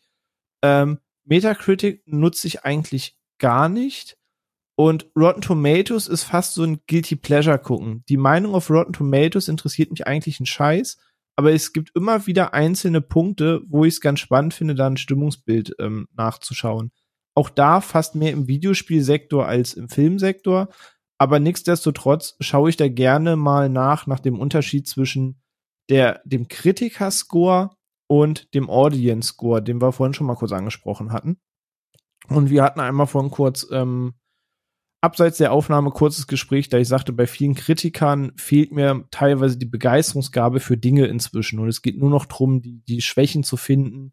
Und dann sagt einer, ja, der Schnitt in dem Film war nicht so gut. Und dann schreiben das auch plötzlich 25 andere. Und äh, viele Kritikersichten sind inzwischen nur Leute, die sich für meine Achten nach selbst viel zu ernst nehmen und äh, vielleicht mal wieder ein bisschen Spaß an Dingen entwickeln sollten. Aber ich finde es immer ganz spannend, den Kontrast zu sehen, wie der Zuschauerscore, der einfache Mensch, auf Dinge reagiert und bewertet und wie groß diese Kluft dazwischen oftmals ist. Zum Beispiel bei Morbius reden wir da von 30 Prozent zu 78 Prozent oder so.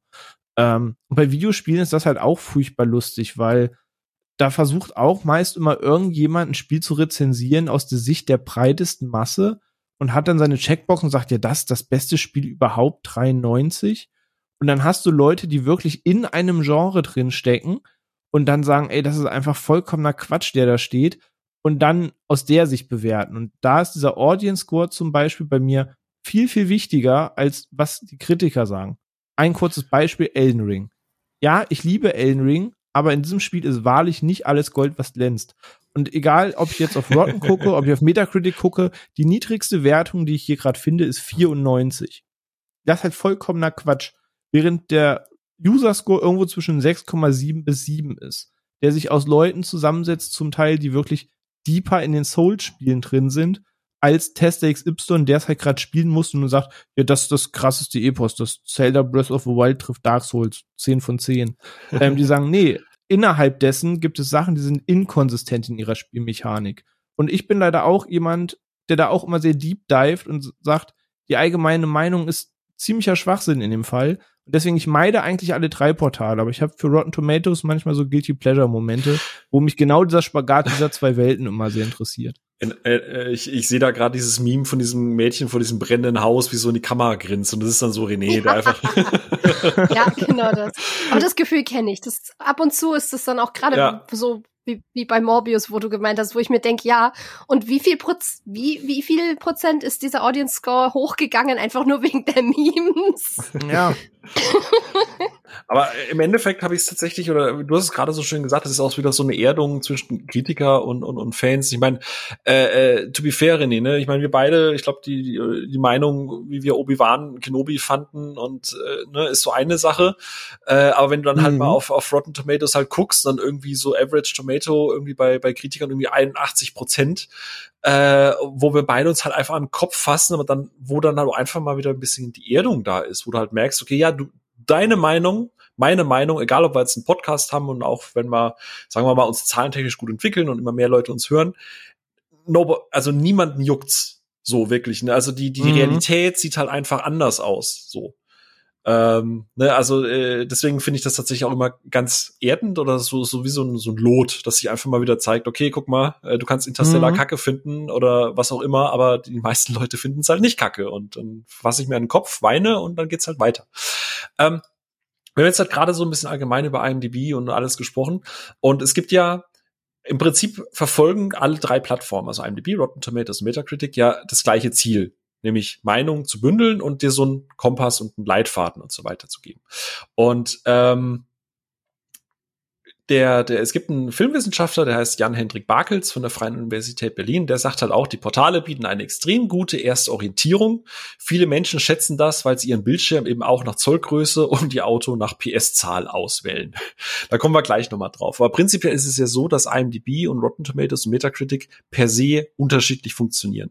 Ähm, ich würde tatsächlich eigentlich nur gerne bei Rotten Tomatoes ein bisschen tiefer reingehen. Äh, Metacritic, damit man es einfach mal weiß, äh, Im Prinzip teilt Metacritic ja ähnlich wie Rotten Tomatoes in zwei Werte auf. Das heißt, es gibt einmal, die du hast gerade schon gesagt, heißt da auch, glaube ich, Audience Score, oder? Oder User Score ist das da, glaube ich, einfach. Da ist es ein User Score, genau. Genau, die User Score und es gibt ähm, quasi so die die Kritiker Score. Und die Kritiker sind äh, im Prinzip wie bei jedem dieser Portale. Du kannst dich dort bewerben äh, als Magazin und je nachdem, äh, wie sagen wir mal, renommiert dein Magazin ist, kriegt deine Wertung vielleicht auch eine etwas höhere Gewichtung. Also das ist keine Durchschnittswertung von all den Kritikern, die da ihre Sachen reinmachen, sondern keine Ahnung. Verge kriegt zum Beispiel für Hardware ein bisschen eine höhere Wertung als jetzt hat tomshardwareblog.com. So, ne, also da, da gibt es so unterschiedliche Gewichtungen.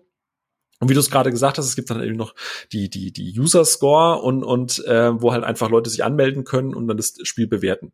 Da kommen wir gleich noch drauf, Thema Review Bombing, weil das hat ja auch ein bisschen ein Problem.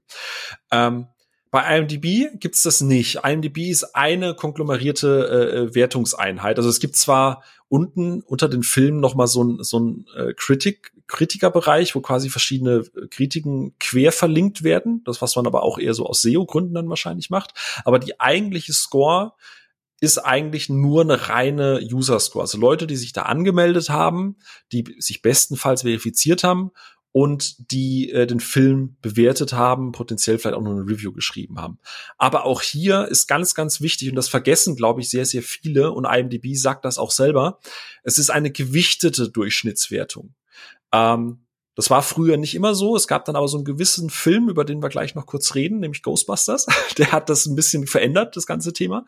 Ähm, das heißt, dass Leute, die es ist nicht transparent, man sieht es nicht, man weiß nicht, IMDb äußert sich dazu auch nicht, aber es gibt User, deren Meinung oder deren Wertung wird höher gewichtet als zum Beispiel Leute, die sich frisch angemeldet haben, was per se ja Sinn macht, aber das heißt, dass natürlich zwei Personen ihre Meinung unterschiedlich stark gewichtet wird. Das heißt, es ist kein Durchschnitts Ranking, sondern es ist ein algorithmisch gewichtetes Ranking oder eine algorithmisch gewichtete Durchschnittswertung. Da kommt man nämlich wieder zu dem, was wir auch gerade eben schon gesagt haben. Es ist nicht so ein wirklicher Querschnitt durch, durch das Publikum, sondern es ist halt auch eher nur wieder so eine Stimmungsorientierung. Ob das jetzt am Ende 6,8 oder 7,2 effektiv ist, das ist halt nicht einsehbar. Und die letzte der Seite, und ich glaube, das ist äh, mit so der größte Streitpunkt, und ich weiß nicht, wie es bei euch geht, aber ich habe oft das Gefühl, dass ganz viele nicht verstehen, wie Rotten Tomatoes funktioniert, weil ähm, die Leute gehen da jetzt rein und jetzt äh, shifte ich mal langsam zu diesem Beispiel mit, mit, mit Ghostbusters über der Ghostbusters-Film von 2016, wir hatten in einer Episode über Ghostbusters generell schon mal drüber gesprochen, aber der kam ja jetzt eher nicht so gut an, wenn man es mal so sagt. Trotzdem hat der Film auf ähm, Rotten Tomatoes einen 73% Fresh-Score. Und zum Beispiel ein Ghostbusters Afterlife, der ja generell positiver aufgenommen wurde, hat nur ein 63-prozentiges Tomato Meter Fresh Zertifikat. Ähm, das Problem ist, und, und, und ich glaube, das, das kennt ihr auch ganz gut, ähm, jetzt guckt man da natürlich drauf und bei IMDb guckst du drauf und siehst du, ah ja, 7,3 ne, gewichtetes Wertung. Das heißt, die Stimmung ist eher positiver. Metacritic, ne, du hast dann diese zwei unterschiedlichen Werte und die sagen halt, okay, das ist aus allen von 0 bis 100 eben das Konglomerierte. Bei Rotten Tomatoes ist das ja nicht der Fall. Rotten Tomatoes ist ja sehr binär gehalten, also eins oder null. Das heißt, entweder du mochtest einen Film oder du mochtest ihn nicht. Und wenn du ihn mochtest, bist du quasi 100% fresh. Und wenn einer das nicht mochte, dann ist es nur noch 50% fresh. Das Blöde dabei ist aber, dass, ähm, und, und das ist zum Beispiel ein Beispiel bei, bei dem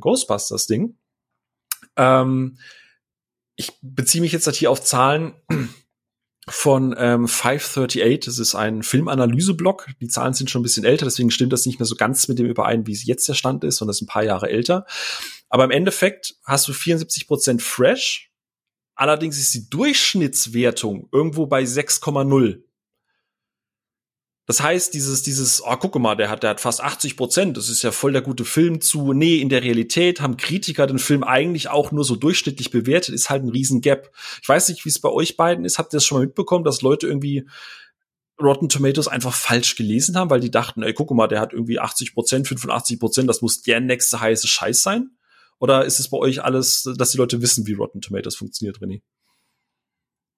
Sowohl als auch. Ähm vor allem, wo ich merke, dass da, glaube ich, eine Unstimmigkeit herrscht, ist, dass teilweise auch die Reihenfolge, in der diverse Reviews eingehen, manchmal halt auch eine, eine gewisse Rolle spielt. Wer vielleicht doch noch mal ein, zwei Tage vorher was gesehen hat und man sich dann auf das Bild verlässt, aber wenn man drei Tage später reinguckt, es auch noch mal ganz anders aussieht. Ähm, das ist so eine Sache, über die ich häufig mal stolper mitkriege und ansonsten das, was du sagst. Ich glaube wirklich mit beschäftigen kenne ich jetzt auch keinen so wirklich, weil am Ende wie du vorhin so ein bisschen einleitend gesagt hast, die Leute wollen eine Zahl sehen. Die wollen irgendeinen Messwert haben. Schon fast scheißegal, wie, warum die sich irgendwie zusammensetzt. Leute wollen irgendeine Zahl sehen. Punkt. Ja, also bestes Beispiel, ich habe gerade hier zwei Reviews offen. Die eine hat quasi eine, eine 3 von 5 bei Ghostbusters und ist dadurch fresh zertifiziert.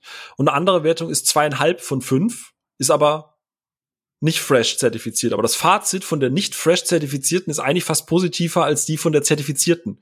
Das heißt, diese eigentlich positive Review ist als negativ ausgelegt. Also das, das ganze System ist halt im Kern per se gut, weil wir hatten es ja gerade eben davon, ne? Spreche ich eine Empfehlung aus? Ja. Spreche ich eine Empfehlung aus? Nein. Rotten. So. Also per se ist das ja nicht verkehrt, aber da kommen wir wieder zu dem Thema, was, was auch gerade der, der, der, der, Filmex, äh, der Filmwissenschaftler gesagt hat. Ähm, Leute wollen Zahlen sehen, ja. Zollgröße vom Display, weil wenn mehr Zoll ist geiler und wenn PS-Zahl, wenn PS-Zahl höher ist schneller. Das ist ja allerdings nur die halbe Wahrheit. Ne? Ähm, und das hatte Sophia gerade eben auch schon gesagt, weil ganz oft bei Filmkritiken, wenn du das halt machst, am Ende ist es Kunst, es ist ein Medium, das Emotionen wecken soll und eine Zahl kann keine Emotion ausdrücken. Sie, sie, sie, sie, sie fördert Emotionen, was ja heutzutage in Social Media ja sehr gut funktioniert. Ne? Also wir haben das ja, ey, der Film hat nur 60 Prozent auf Rotten Tomatoes, also muss er scheiße sein, obwohl vielleicht die Kritiker dahinter dem Film irgendwie so eine 7,0 geben. Ähm, aber das sagt halt die Zahlen nicht aus. Ähm, und das ist halt, ich, ich finde, es ist halt wahnsinnig schwierig. Und das Problem ist, und äh, da kommen wir jetzt halt zu dem Punkt, äh, warum diese ganze Plattformgeschichte mittlerweile sehr, sehr, sehr, sehr schwierig ist und warum ich mir jetzt halt auch das Beispiel von 2016 rausgepickt habe, äh, das Thema Ghostbusters. Ich glaube, wir müssen da nicht groß drum rumreden. Ich glaube, wir haben alle mitbekommen, was bei Captain Marvel und bei Ghostbusters halt passiert ist weil äh, auch dieser dieser dieser 538 Blog hat das mal genauer analysiert und bei solchen Seiten bei IMDb, bei Rotten Tomatoes ist ein Großteil der User, die angemeldet ist, männliches Klientel. Ähm, und wir alle wissen, wie das mit Ghostbusters funktioniert hat. Da gab es sogenanntes Review-Bombing. Das heißt, der Film ist noch nicht erschienen.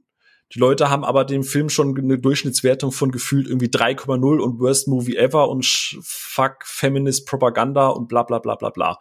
Woraufhin ja IMDb diese gewertete Wichtung eingeführt hat und Rotten Tomatoes hat ja irgendwann auch zertifizierte User Reviews eingeführt ähm, dass du quasi, wenn du registriert bist und dort schon länger aktiv bist und auch vernünftige Reviews schreibst, du anders gewertet wirst wie irgendwelche Dullis, die sich halt an, also du hast es vorhin so schön gesagt, René, irgendwelche Leute, die einfach nur ihren, ihren Ranz ins Netz schreiben, weil sie wütend sind mhm. auf irgendwas, so. Ja. Und, ähm, so war es halt so, dass beim Ghostbusters Movie, als der Film noch nicht mal draußen war, hatten die ein durchschnittliches Review von vier, äh, einen durchschnittlichen Score bei IMDb von 4,1 bei knapp 13.000 Reviews. Äh, wobei Männer im Schnitt dem Film 3,6 gegeben haben, während Frauen dem Film im Schnitt irgendwie 7,7 gegeben haben. Aber die Männer waren halt achtmal so viele. Ähm, weil halt viele Accounts sich angelegt wurden, dann gab es dieses Review-Bombing, es gab Trollnetzwerke, die das halt unterpushen mussten und so weiter und so fort. Das heißt, diese Wertung des Films wurde halt massiv manipuliert. Und äh, unabhängig, ob du einen Film mochtest oder nicht, im Endeffekt ist es halt eine reine Manipulation von dieser Wertung gewesen. Und das ist ein Punkt, über den haben wir halt noch gar nicht gesprochen gehabt. Ne? Die Plattform versuchen durch diese gewichteten Durchschnittswertungen durch diese zertifizierten Wertungen, die du halt höher wertest, eine Balance reinzubekommen. Aber der Punkt ist, niemand verhindert, ähm, dass ein User sich 400 Accounts anlegt und den Film halt einfach mit 1,0 runterbombt, weil der, äh, keine Ahnung, bestes Beispiel auch schon wieder bei Love, Death and Robots, ähm, mit diesen drei Robotern in der aktuellen Staffel. Ja, das ist ja voll liberale Propaganda, eins von zehn. So, wer, wer verhindert das? Mhm. Was sagt das jetzt über den Film aus, weil irgendjemand sich da in seinen Werten irgendwie getriggert fühlt. Es ist wahnsinnig schwierig und ich glaube, gerade dieses, äh, was du vorhin gesagt hast, äh, René, auch dieses, ähm, dass du immer weniger Wert einfach oder gar keinen Wert mehr großer drauf legst, aus dem Punkt kann ich das halt nachvollziehen, weil heutzutage, und das haben wir ja schon ganz, ganz, ganz oft auch hier im Podcast gesprochen gehabt, heutzutage ist ja fast nichts mehr, was du ohne Emotion einfach releasen kannst. Ne? Der neue Prey-Film, ja, ist kein Schwarzenegger, ist irgendwie eine Frau in der Hauptrolle, muss eins von zehn sein, schon geht der Shitstorm wieder los. Ne? Ähm, wo gerade der überschwänglich gerade gefeiert wird. Aber ja, ich, ich verstehe vollkommen, was du meinst. Und vor allem der Punkt, den du gerade erwähnst, der ist vollkommen richtig und für mich tatsächlich trotzdem nur 50 Prozent der Rechnung. Da kommt noch eine Hälfte zu, die mich fast noch saurer macht als die Manipulation der Webseite. Also du sagst es, einerseits ist es die Website, die diese Zahlen manipulieren kann, so wie sie sie braucht. Und dass du auf jeder Webseite ein anderes System hast. Also zum Beispiel, wenn du jetzt auf Steam zum Beispiel guckst nach Wertung, ähm, da hast du oftmals Spiele, die richtig gut sind, die dann irgendwie einen Score von 4,3 eher unzufrieden haben. Und dann scrollst du runter dann sind das einfach nur 2000 Stimmen, die sich gerade beschweren, dass ein Bug noch nicht innerhalb einer Woche gefixt wurde. Das hat aber gar nichts mit dem Spiel zu tun, mhm. aber geht auf die Wertung. Und wenn du auf die Zahl guckst, das ist auch vollkommen irreführend. Aber was ich meine ist, die Webseite manipuliert zum einen ein bisschen die Wertung und schiebt sich die so hin, aber die Industrie selber tut das ja auch. Und da gibt's halt Sachen, wo man sich einfach bewusst sein muss, ja, das gibt es. Und ähm, ich habe dir das Beispiel genannt, ich werde jetzt nur den Namen nicht nennen, weil in die Teufelsküche begebe ich mich nicht. Aber ich habe auch über vier Jahre für einen Blog geschrieben und Muster erhalten und Rezensionen geschrieben und sonst was. Und dabei passieren Dinge wie folgende. Ich teste etwas, ich stelle einen Test zu einem Spiel online mit einer ehrlichen Meinung von mir und kriege danach eine E-Mail von der PR-Agentur dahinter, die mir schreibt, ey, wenn deine Meinung ein bisschen positiver wäre, dann könnten wir das ja auch etwas besser vermarkten, Zwinker Smiley. Wo ich mir denke, ja, ist cool, aber ich möchte es nicht positiver formulieren, damit ihr es besser vermarkten könnt. Zwinker Smiley. Ähm, und das führt dann dazu, dass ich halt einfach keine Review-Muster mehr von dieser Firma kriege. Das heißt, auch dort betreibst du ein gewisses Washing, welche Stimmen du dir erstmal für dein erstes Echo einholst. Das gibt's bei Filmen auch schon, gerade bei populären Comic-Verfilmungen, bei Suicide Squad war das so ein Thema, wo diverse Leute, überwiegend im amerikanischen Raum habe ich es mitbekommen, schrieben, ja, wir haben halt keine Einladung bekommen, weil unsere Vorstimmen zu negativ waren. Und natürlich berichtest du dann, ja, die ersten Stimmen sind euphorisch nach dem Film. Ja, hm. Surprise. Ähm, und das geht noch so weit hin, dass es eben auch vertragliche Angelegenheiten gibt, dass du rein zufällig als Magazin leider Werbepartner für einen gewissen Release bist. Und zufällig hast du halt eine richtig gute Meinung dazu, ohne Kritik, so wie bei Cyberpunk, was als Komplettunfall auf den Markt kam, irgendwie 87er bis 93er Wertung hatte, nichts von den Bugs und diesen ganzen Fehlern dieses Spiels erwähnt wurde, die Konsolenversion hoppla gar nicht richtig getestet wurde, weil wir hatten gar kein Muster dazu, aber wir haben geschrieben, dass wir es getestet haben, weil, naja, wird ja schon genauso laufen wie auf dem PC und zufällig viele dieser Partner bezahlt wurden dafür. Hm, und am Ende lese ich dann auch, Zufall. ja, aber die haben halt 93 gegeben, so, das muss halt krass sein.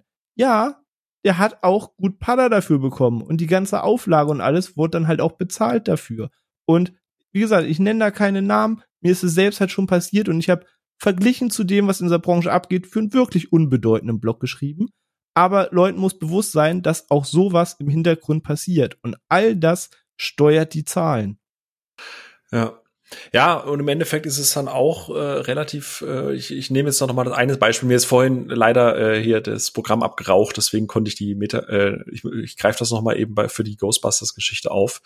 Ähm, du kannst dir dann, im Endeffekt siehst du ja auch ganz oft Filmplakate oder Blu-Rays oder so, wo dann draufsteht, ey, certified fresh, ne, also der Film muss ja irgendwie gut sein. Äh, und gerade bei dem Thema Ghostbusters war ja auch ein großer Anstoß dieser ganzen emotionalen Kacke, die da einfach abging. So, ja, Kritiker lieben ja den Film, nur die Audience halt nicht, weil die halt alle was gegen Frauen und so weiter haben. Ähm, und dann war es halt so, dass die, die, ähm, äh, die, die Rotten Tomatoes Score war dann halt bei 74 Prozent, war offiziell fresh. Das heißt, du könntest eigentlich sagen, ey, guck mal, ich druck das jetzt vorne aufs Cover drauf, weil ist ja certified, ist fresh. Die Kritiker mögen das Ganze. Äh, das Problem ist halt einfach, dass, wie ich es gerade eben schon gesagt habe, ähm, du hattest äh, du, du hattest halt eine Durchschnittswertung irgendwie von 6,2 so was halt eher ein durchschnittlicher Film ist. Und wenn du dann die, die Top-Kritiken damals angeguckt hast von, von diesem Tomatometer, von den, von den, ähm, also Top Critics ist ja nochmal redaktionell extra ausgewählt, dass die nochmal höheren Mehrwert da auch haben, ähm, mhm. waren es dann plötzlich nur noch 54 Prozent äh, äh, fresh äh, unter diesen. Das heißt, die Top-Kritiker haben im Schnitt dann irgendwie nur 6,0 von 10 gegeben. Das heißt, du kannst halt sagen, ey, guck mal, 75 Prozent und dann die User da draußen denken, ey, guck mal, das ist ja, also, ne, in der Wertungsskala von 1 bis 100, das ist ja mehr als 10. Muss ein geiler Film sein. Aber wenn du dann effektiv auf die Wertung der Zahlen guckst, ist es halt einfach nur ein okayer Film. Also einfach nur durchschnittlich okayer, solider Film aber halt nichts, was man eigentlich auf dem Cover druckt. Also du verzerrst und manipulierst dann halt damit und, und kannst halt diese, diese, diese Klaviatur der Emotionalisierung halt noch extrem viel mehr ausspielen. Ne, weil du kannst ja. Ja, das gab auch schon so Fälle, wo jemand in seiner Review schrieb, das könnte der beste Film innerhalb seines Genres sein. Und dann wird rausgekattet der beste Film innerhalb seines Genres und das wird dann so abgedruckt. Das ist halt restlos aus dem Kontext gerissen. Ja. Ja, also es, es ist genau deswegen ist richtige Zitierweise wichtig. Ja. Ey, ganz ehrlich, wenn ich, wenn ich mir diese Praktiken immer mal wieder angucke, was da bewusst verfälscht wird, eben auch im Marketing und was weiß ich, was denke ich mir, okay, okay, okay, warum muss ich eigentlich als Akademiker, wenn ich eine Bachelorarbeit schreibe und eigentlich nur sagen will, Gras ist grün, muss ich zitieren, warum Gras grün ist so ungefähr. Aber wenn ihr alles verzerren wollt, dann müsst ihr keinerlei Quellen angeben, könnt es machen, wie ihr wollt und niemand belangt euch dafür. Ich finde das irgendwie hart unfair ja. gerade. Vor allem, du hast den, den, den, den großen goldenen Vorteil, dass im Internet auch ganz viel eben gar nicht hinterfragt wird. Quellmaterial ist egal. Es zählt die Schlagzeile. Gestern zum Beispiel irgendwie ein gefälschter Screenshot von irgendwie Amtor und einer, einer Mel Zeitungsmeldung wegen einer Granate viral und 100 Leute retweeten das und was, wie können die das drucken und dies und das und nicht ein Mensch ist irgendwie auf die Website gegangen, hat gesehen, dass irgendeiner einen Screenshot vom Artikel gemacht hat, ein anderes Bild da drauf gesetzt hat in gleicher Größe und das Ding halt gepostet hat mit, was erlauben die sich zu schreiben es wird ja nichts im, Hinter im Internet mehr groß hinterfragt und deswegen funktionieren auch diese ganzen Manipulationen so, weil das wird ja alles im Zweifel als absolut angesehen. Ja. Und ja, ein Teil hinterfragt das und guckt nach den Quellenangaben, aber das sind nicht die großen Diskussionen, die du mitbekommst. Und das mixt sich dann noch mit einer Kultur, dass auch alles unter sieben eh immer Kernschrott und sonst wie ist und wir zu diesem ganzen Problem, was wir besprechen, noch in diesen Superlativen gerade leben, was sich ausrangezüchtet hat. Und das ist ein ganz explosiver Cocktail in dem Thema Wertung.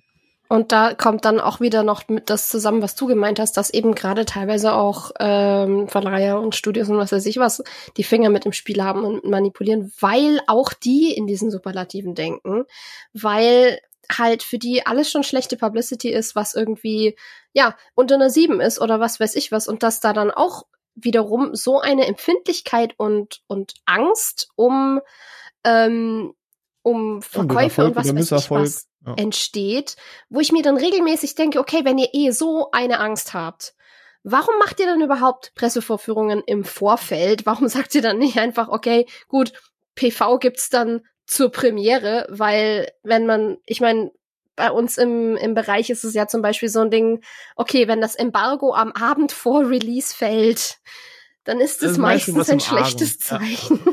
ja, bei Videospielen auch mal, wenn du weißt, du kriegst vor Release kein Muster, dann hat das meist was zu äh, schon zu beanstanden. Genau, und dann ist das, und dann prägt das aber auch schon deine Meinung. Das geht nämlich in beide Richtungen. Das ist so, wir wollen nicht, dass ihr im Vorfeld irgendwelche negativen Zeichen und Vorzeichen generiert, damit die Leute irgendwie sich Sorgen machen und dann doch nicht reingehen. Ja, aber wenn ihr uns gleichzeitig bei euren Auflagen für unsere Meinung suggeriert, ja, der Film ist, wir, wir sind uns schon bewusst, dass der Film eh eigentlich wahrscheinlich negative Reaktionen äh, erzeugt, dementsprechend äh, Embargo dann erst zum wirklichen Start. ja, ähm, das beeinflusst alles einander und es geht halt nicht nur in eine Richtung und das ist halt unglaublich kompliziert und leider unglaublich schwierig. Und wenn du dann richtig, richtig am Boden angekommen bist, dann hast du irgendwie solche B-Movie-Trash-Filme, sonst irgendwas, egal aus welchem Genre, und dann schreibst du dann vorne irgendwie so ein Zitat drauf, äh, Amazing Movie und dann ganz hinten drauf packst du auf dem Sternchentext so irgendwie, Johannes privater Filmblog.de, so weißt du, also schön machen, schön machen kannst du es halt immer. Ähm, aber ja, die, dieses ganze System dahinter ist halt wirklich, wirklich rigged. Äh, äh, nicht rigged. Äh, das ist jetzt wieder so ein Ding, ne? Wie, wie kann ich das Mm, manipuliert oder ja, kaputt. Also also ja. genau kaputt, kaputt, weil manipuliert suggeriert, dass man es ja. halt bewusst macht, weil der Punkt ist oftmals können ja, ja Filmverleiher oder Spieleproduzenten oder was auch immer nicht.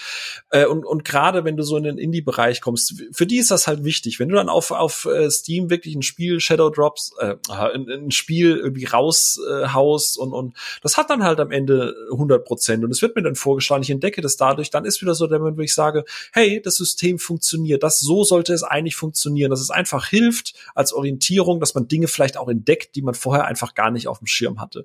Aber wenn du dann halt schon wie gesagt, wir haben das Beispiel Ghostbusters, wir haben aber auch das Beispiel Captain Marvel gehabt. Ne? Auch das war ja ein extremes Ding. Das ist auf IMDb auch entsprechend wieder von sehr vielen männlich angegriffenen Usern äh, gereview-bombt worden. Also dass, dass männliche User extra auf IMDb gegangen sind, um einen Film auf Rotten Tomatoes und IMDb eben mit einer 1 von 5 irgendwie zu versehen, weil ähm, äh, wie heißt die Darstellerin? Äh, ich habe gerade den Namen, äh, Mensch, äh, Brie, Brie Larson. Larson.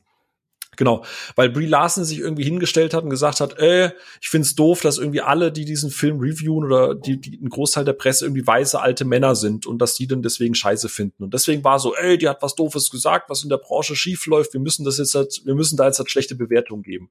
Und aufgrund dessen hat ja zum Beispiel, ich meine, jetzt muss ich gerade mal in meinen Notizen nachschauen.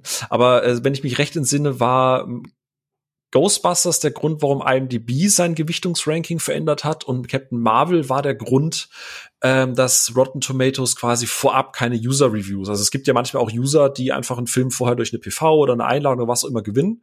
Deswegen konnten die den vorher schon bewerten. Und das ist auch deswegen quasi äh, unterbunden worden, dass quasi nur vorab Reviews äh, von, von Kritikern reinkommen, aber Viewer oder Zuschauer dürfen erst ähm, ihre Bewertung reinbauen, wenn der Film dann auch wirklich offiziell released worden ist. Ähm, und so, also ich weiß halt nicht, wenn du, wenn du eine Wertungsplattform hast, die den Durchschnitt wiedergeben soll, dass du dann aber algorithmisch neu gewichten musst, neu einsortieren musst, weil Menschen im Internet einfach mittlerweile verlernt haben, dass es nicht nur, René, du hast es vorhin gesagt und Sophia auch, ja, 70 Prozent ist nicht schlimm, aber nein, es muss entweder immer das Allergeilste sein, also entweder eine 5 von 5 oder größter Dreck aller Zeiten, scheiß Netflix-Produktion 1 von 5, weil Schlittscheiße. So, und, und, und, und ich, ich weiß halt nicht, ähm, wo das am Ende noch hinführen muss, wie viel da die Plattform auch noch nachjustieren müssen, damit das am Ende tatsächlich eine, ein reales Stimmungsbild abgibt. Ähm, weil wir haben ja gerade, äh, wie wir es schon rausgefunden haben, äh, es gibt so viele Kompromisse mittlerweile und, und, und, und Dinge, die nicht mehr mit einfließen und die anders gewichtet werden. Mit diesem, mit dieser Idee, die wir am Anfang besprochen haben, diese Idee, einen, einen Kompass zu geben, ob irgendwas gut ist oder nicht, rein auf dem Papier existiert der gar nicht. Aber das stimmt. Ja. Ähm, dann bringen wir das mal äh, hier mit diesen ganzen Portalen so ein bisschen zum zum zum Abschluss. Ähm, wir hatten hier, ich hatte gerade vorhin den, den äh, Jan-Hendrik Barkels äh, äh, zitiert gehabt, ähm, dass dass Menschen schätzen, wie gesagt, wenn sie einfach eine Zahl haben. René hat das vorhin auch so schön gesagt. Und ich habe es vorhin schon angesprochen gehabt. Das Problem an so einer Zahl ist ja immer, dass eine Zahl eigentlich zwar vielleicht Emotionen generiert innerhalb von Fandoms oder von Filmbubbles oder Spielebubbles, was auch immer. Aber er kann ja die Emotion des Films nicht vermitteln. Also ein Beispiel, wenn du einen Film hast, der von 50 Prozent der Leute wirklich abgrundtief verachtet wird und von 50 Prozent hart geliebt wird, hat der Film eine Wertung von 5,0 beziehungsweise 50 Prozent auf Rotten Tomatoes. Ähm, wenn jetzt allerdings bei einem Film 100 Prozent der Leute einfach sagen, ja, ist okay, ähm, hat ja auch eine 5,0er Durchschnittswertung, also auch 50 Prozent fresh, obwohl der eine Film einfach nur okay ist und halt läuft und der andere Film emotionalisiert. Er, er, er weckt Emotionen, er berührt die Menschen, er bewegt die Menschen. Und das kann diese Zahl halt nicht vermitteln. Und zum Abschluss des Themas eine Frage an euch, vielleicht Sophia zuerst. Bist du schon mal in diese Falle getappt? Ist es schon mal passiert, dass du aufgrund von einer Wertung von einem Film, egal auf welcher Plattform, Letterbox, IMDb, was auch immer, ähm, dass du einen Film hast liegen lassen, wo du im Nachhinein gedacht hast, scheiße, hätte ich den doch nur damals schon direkt vielleicht im Kino geguckt oder so. Ja, ähm, mit Sicherheit.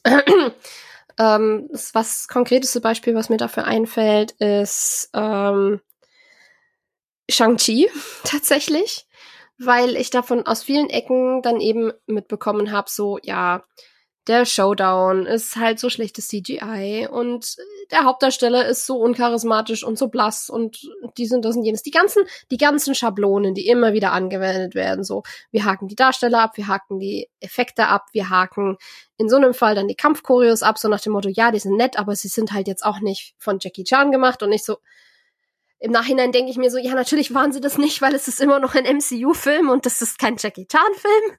Ähm, aber dadurch, dass von meiner Seite aus eigentlich relativ wenig Wissen da war und ich leider ein bisschen in diesem in dieser Marvel-Müdigkeit drin war, habe ich mir den nicht im Kino angeguckt und ich mag den aber wirklich wirklich gerne. Und als ich den dann auf meinem kleinen Bildschirm von meinem MacBook Air angeguckt habe, als ich wirklich mal Bock drauf hatte, habe ich mir in den Arsch gebissen, weil ich mir gedacht habe, verdammt nochmal, das hätte ich gerne im Kino gesehen, weil da sind viele tolle Bilder dabei und ich hatte echt Spaß und ich hätte das gerne mit gutem Sound gehört und, und, und. Und da habe ich mich tatsächlich irgendwie ein bisschen blenden lassen, weil ich eh schon bereit war, mich blenden zu lassen, weil ich halt ein bisschen müde war. Mhm. Und wenn ich ein paar Jahre zurückdenke, ich habe ich hab noch News dazu geschrieben, ähm, als Shang-Chi angekündigt wurde. So nach dem Motto, okay, jetzt hatten wir das Ganze mit Black Panther und jetzt bringen wir unseren ersten wirklich asiatischen Marvel-Helden auf die Leinwand. Und ich hab, ich erinnere mich noch dran, dass ich das geschrieben habe und mir gedacht habe, ey geil, jetzt jetzt werden wir da diverse. Das, ich hab Bock drauf. Und sie schauen auch in der Produktion, dass mehr Leute aus diesem Hintergrund äh, hinter der Kamera tätig sind und so weiter und so fort. Und ich weiß noch, dass ich mich echt drauf gefreut habe und mir gedacht habe, boah, das ist was, wovon ich auch gar keine Ahnung habe. Ich habe Bock auf was Neues und ich bin bereit, mich überraschen zu lassen. Und das war dann aber weg, weil ich es mir hab dämpfen lassen. Und ja, man, man kann halt auch schon reinfallen, leider. Ja, so ging es mir halt mit King Arthur. Also ich habe den ja fairerweise im Kino geguckt, weil Kim mich an den Haaren gefühlt einfach reingezogen hat, weil Guy Ritchie und ich so, ja, da war ich noch nicht so Guy Ritchie bewandert, gebe ich zu und King Arthur und bläh und ne, kein Bock und ne, ne, ne. Und im Endeffekt hätte ich da auf die ganzen Kritiker damals gehört, hätte ich auf die ganzen Reviews gehört. Also ich habe auf die gehört, deswegen habe ich gesagt, mir reicht das im Heimkino. Ich war so, so froh und ich bin mir bis heute sehr, sehr, sehr dankbar, dass sie mich an den Haaren gezerrt und da reingezogen und gesagt, wir gucken den jetzt. Und ich hatte so eine unfassbar geile Zeit mit diesem Film und ähm, war da sehr, sehr, sehr froh, dass ich halt eben nicht auf diese Wertungen gehört habe, äh, sondern in dem Fall einfach auf die Partnerin, die einfach es mal wie immer besser wusste und äh, deswegen äh, danke an der Stelle. Und ich habe mich jetzt jetzt schon reingehängt, weil ich sehr sehr sehr gespannt bin, weil wir haben ja jetzt Renés Meinung dazu gehört. Wir wissen, wie konsequent der auch sowas ist. René, gibt's trotzdem dieses Fettnäpfchen, dass du mal aufgrund von Stimmungsbildern und so äh, bewusst nicht ins Kino gegangen bist und einen Film gemieden hast und im Endeffekt dachtest, Scheiße, hätte ich doch, hätte ich mal nicht. Das ist furchtbar schwierig. Es ich will jetzt nicht fest Nein sagen, das wäre wahrscheinlich vermessen, aber ich kann auch nicht Ja sagen, weil mir kein einziges Beispiel einfällt. Ähm, aber mir ist auch klar, dass auch ich im vollen Bewusstsein über diesem System teilweise auch unterbewusst auch Opfer dieser ganzen ähm, Manipulationen eventuell mal bin. Aber weiß ich nicht. Ich, ich sage jetzt mal vorsichtig, den Fall wird sicher gegeben, aber ich könnte ihn nicht benennen, weil wenn mich ein Film wirklich interessiert, wo ich einen Trailer sehe, dass eine Marke, ein Franchise, eine Idee ist, wo ich sage, ey, das muss ich sehen, ähm, dann bin ich da auch wirklich hinterher, selbst wenn alle sagen, das ist der beschissenste Film, den sie je gesehen haben. Sage ich, nee, da hat mich was dran gehuckt, den gucke ich. Aber nicht jeder Film, den ich schaue, ist natürlich dieses, oh mein Gott, das muss ich gesehen haben, wann erscheint das endlich? Es gibt auch Filme, wo man sich denkt, ja, könnte ich eine solide Zeit mit haben, kann Spaß machen. Wenn sich die Möglichkeit ergibt, gucke ich den mal. Wenn der im Streaming da ist, in Ordnung. Wenn es ihn mal für 99 Cent gibt, dann grab ich ihn mir. Wo jetzt nicht sofort dieser super Need hinter ist, den jetzt zu gucken. Und da waren sicher auch Filme bei, die echt schlecht wegkamen, die ich dann geguckt habe und mir sage, yo, war gut.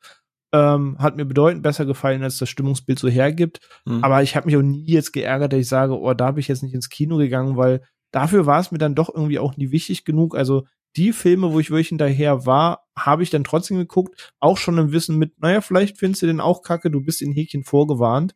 Aber so komplett den Besuch vermiesen lassen, ich könnte mich halt an keinen Fall erinnern, will aber halt nicht sagen, dass es nie passiert ist. Hm. Okay. Gut, dann äh, es gibt natürlich noch viele, viele, viele weitere Punkte, mit denen man sprechen kann. Zum Beispiel auch, dass man ähm, auf diesen gesagten Plattformen auch immer ganz, ganz wichtig darauf achten sollte, dass es ausreichende Reviews gibt. Ne? Also zum Beispiel ein Film, der irgendwie von 800 Leuten oder Kritikern oder keine Ahnung 20.000 äh, Zuschauern bewertet worden ist, dem seine Meinung oder dem seine Wertung hat vielleicht ein bisschen mehr zu sagen als irgendein Film, der nur von 300 Leuten bewertet worden ist äh, und dann aber eine höhere Wertung hat. Also das sind auch so Dinge, da. Hm? Ja, das ist so ein Ding, aber teilweise auch dieser Schneeballeffekt dahinter, dass etwas dann so groß ist, dass manche Leute schon Angst haben, was anderes zu sagen. Also das Thema will ich jetzt auch nicht vertiefen, von wie ich ja heute vollkommen aus. Aber das habe ich auch schon oft erlebt, dass ein Film so so publik ist und so gelobt wird, dass Leute ihn gucken, vielleicht selbst gar nicht wirklich fühlen können, aber sich gar nicht trauen zu sagen, dass sie das eigentlich lame fanden, weil sie dachten, ja, der wird so gefeiert, ich muss irgendwas an diesem Film gerade verpasst haben. Und dann wird er auch positiver bewertet, als sie ihn eigentlich vielleicht fanden, was dann manchmal auch so ein Stimmungsbild verzerren kann, weil man sich in Masse des Lobs gar nicht traut zu sagen, nee, irgendwie Weiß ich oder, nicht. Oder so habe ich schon ganz oft gelesen. So. Das finde ich super witzig, weil ich in dem Zuge nämlich mich noch gefragt hätte, ganz kurz bei euch beiden, ob euch das andersrum schon mal passiert ist mit dem Kinoerlebnis, ja. dass ihr in den Film reingerannt seid, weil der so krass gehypt wurde. Ah, ah, ah bei René. Ne? Halt dann ziemlich lame fand. Ey, das passiert mit einer ja. Regelmäßigkeit. Das ist mir bei, okay, bei Dune war ich so, da, da ging es um die Stimmen. Ich habe Dune auch zu Release gesehen, aber war ich ernüchtert. Aber was zum Beispiel so ein Ding war, was ich tatsächlich nur wegen dem Hype geguckt habe, war Free Billboards Outside, schieß mich tot. Ey, ich finde diesen Film sterbenslangweilig, aber für alle war das der Film des Jahres und dies und das. Ich will den nie wieder in meinem Leben gucken. So, das, oder Shape of Water ist auch so ein Ding, finde ich eine Katastrophe, war für alle Film des Jahres Oscar-Gewinner, hat mich berührt, hab geweint, wo ich sagen, nee, Alter. Also so rum geht's mir in aller Regelmäßigkeit bei Spielen und Filmen, dass ich mir denke, okay, das feiern alle krass. Uff, also das, das Beispiel so rum, ja, also das Beispiel so ah. rum kann ich Bücher zu schreiben, ja, safe. Äh, mir ging das so bei The Square. Ähm, das, das sagt jetzt wahrscheinlich relativ wenigen Leuten was. Ich kenne The Circle. The Circle. äh, High five. Nee. Das ist aus der ähm, Triangle-Trilogie. Äh, witzigerweise ist der neue Film vom Macher, wenn ich jetzt keinen Blödsinn erzähle, es sind die beide von Ruben Östlund, dann ist der neue Film von ihm tatsächlich ähm, Triangle äh, of Sadness. Triangle of Sadness, ja. ähm, Krass. Aber ja, das ist ein, das ist ein skandinavischer Film und der ist sehr lang und der ist sehr satirisch und der setzt sich sehr bissig mit dem Thema Kunst und wie definieren wir Kunst und wie gehen wir mit Kunst um und so auseinander. Aber der ist halt auch extrem anstrengend. Also viele Leute haben den halt gehandelt als dieses unglaublich geniale Satirestück, was was auch noch so lustig ist in seiner Bissigkeit und was weiß ich was. Und ich habe ich habe ungelogen durch diesen Film Migräne bekommen im Kino. Und ich bin halt einer von den Menschen, die nicht aus dem Kino gehen, zumal ich auch nicht einfach hätte heimgehen können, weil das Kino eine halbe Stunde Fahrt von uns entfernt war und mein bester Freund, mit dem ich da war, der hatte die Autoschlüssel und der hätte den dann noch fertig geguckt. Bisschen Chloroform also hilft saß, alles. Was? Also saß ich da mit furchtbaren Kopfschmerzen drin und habe mir von Minute zu Minute nur noch mehr gedacht, so warum habe ich das getan? Ich will nach Hause, ich mag nicht mehr, warum finden den alle so toll? Und da hat's mich tatsächlich einmal so richtig krass geblendet, dass irgendwie auch eben alle Leute, die ich als Referenzpunkte nutze, gesagt haben, ja, der ist so richtig gut und, und irgendwie kam der bei allen an, nur bei mir einfach gar nicht. Bei mir kam der nur als Kopfweh an. Ja, ist so dieses eine, was wir auch gerade mit Chris Tuckman eben und so hatten. Es gibt ja auch, auch im engsten Freundeskreis immer so 99 Prozent Übereinstimmung. Es gibt halt diesen einen Film, der halt dann eben abholt oder halt eben gar nicht. So, so wie bei René zum Beispiel dieses AAA, ne? Alle fanden ihn geil, dann Erwartungshaltung, dann irgendwie René vielleicht dann doch ein bisschen mehr im Bollywood-Thema drin und dann am Ende ist es dann halt okay, aber halt nicht so krass.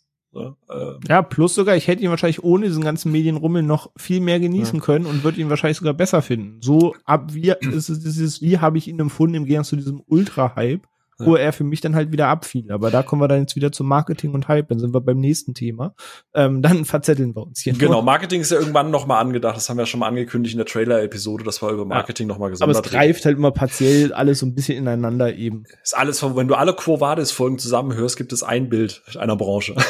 ist wie so ein Puzzleteil. Ja, also ein großes Puzzle. ähm, genau, aber ich glaube halt, dass es auch nicht nur dieses, dieses Ding gibt im Sinne von, oh, die hypen das, ich muss den jetzt gut bewerten. Ich meine, ihr kennt meine Hot Takes, ne? Jetzt, ob es The Shining ist oder Heat. Ich mag die alle super gerne, aber dafür, was mir da immer gesagt wurde, 10 von 10 bester, ne, ne, ne, ne, war es dann irgendwie so, ja, okay, irgendwie fand ich den jetzt dann doch nur. Letzte Woche haben wir auch drüber gesprochen mit André, über Jaws. Ich mag Jaws super, super gerne für viele Dinge, die er richtig macht, aber ich sehe da nicht dieses 5 von 5 Meisterwerk, weil da gibt's dann vielleicht dann doch sowas wie Shallows, das mich dann mehr abholt einfach, obwohl der vielleicht handwerklich hier und da abfällt, aber Wertung, da kommen wir wieder, ne, Wertung.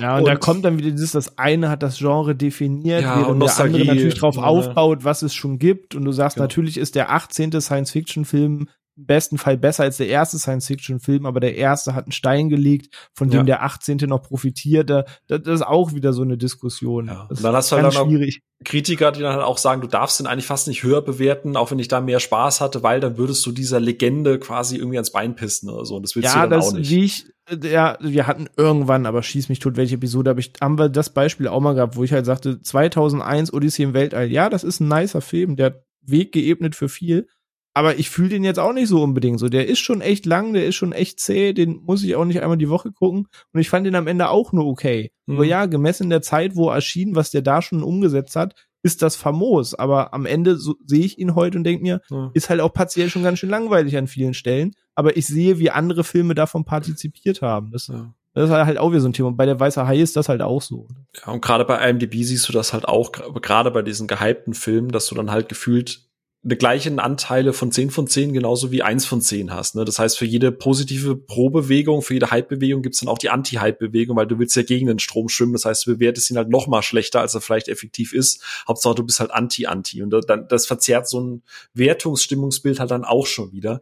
Aber äh, wie gesagt, das sind alles Themen, das ist wahnsinnig komplex, deswegen haben wir uns ja auch nur auf diese drei Plattformen bezogen. Es gibt ja noch so viele un unzählige andere Plattformen, aber es soll ja auch nur ein ein Abriss sein, warum man vielleicht, wie wir jetzt im Fazit äh, zu diesem ganzen Thema, wenn wir da mal rüberkommen, äh, einfach auch mal einen Strich drunter ziehen und was einfach mal gucken, was können diese Plattformen jetzt eigentlich effektiv? Ist wirklich alles komplett scheiße? Muss man wie René es machen und alles meiden oder es nur aus Troll-Moves heraus angucken? Oder kann man es sich trotzdem dran orientieren, wenn man ein paar Dinge beachtet? Deswegen jetzt einfach mal wirklich Sophia so als wenn wir bei, wenn wir jetzt halt eine Excel sind, dann mache ich jetzt quasi die Summary, den, den Strich fürs Fazit unten drunter.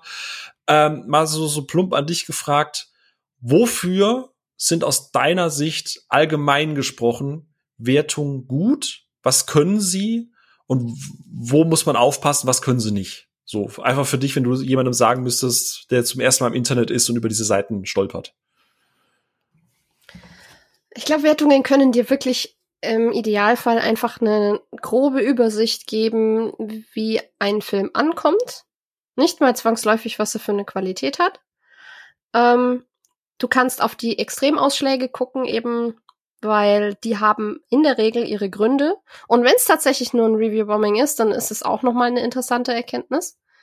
Also du kannst damit, du kannst mit den Extremausschlägen einiges lernen und ansonsten die die Detailfragen und die Fragen des Geschmacks können sie nicht wiedergeben und dafür brauchst du dann wirklich Worte, Umschreibungen und sonst was von Leuten, wo du findest, auf die kannst du dich verlassen und die könnten eventuell deinen Nerv treffen. Mhm. Ich finde das auch sehr wichtig. Generell, das, was du gerade gesagt hast, ist super, super gut und auch für alles wichtig. Auch bei, blöd gesagt mal, bei Amazon-Bewertung für ein Produkt. Ne? Guckt nicht nur auf die Sterne, sondern guckt, wie die sich zusammensetzen und nehmt die höchsten und die niedrigsten raus und guckt, was dann im Schnitt noch übrig bleibt. Und ich glaube, dann ist, hast du ein realeres Ergebnis als irgendwelche emotionalisierten Geschichten. Ne? Du hast gerade sehr schön gesagt, äh, so guck den Peak raus. Warum ist das so? Guck raus, wenn ein Film irgendwie keine Ahnung, 20 Prozent Ein-Sterne-Dinger hat und 20 Prozent irgendwie 10 Sterne.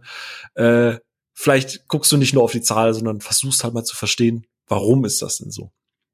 Ja, aber eben auch wenn das Gesamtbild ein extremes ist, was ich ja vorhin bei den, bei den Letterbox-Sachen meinte. Mhm. Wenn du wirklich ausnahmsweise mal, weil meistens hast du ja einen gewissen Mittelbereich, in dem sich diese Durchschnittswertungen abspielen. Aber wenn sie mal wirklich ausbrechen, gesammelt, dann hat es meistens auch einen Grund und der ist fast immer relativ interessant. Hm. René, was, was sagst du? Was, wo siehst du einen Mehrwert, was diese ganze Wertungsgeschichte angeht? Und wo sagst du, hier muss man ganz klar eine, eine, eine Linie ziehen?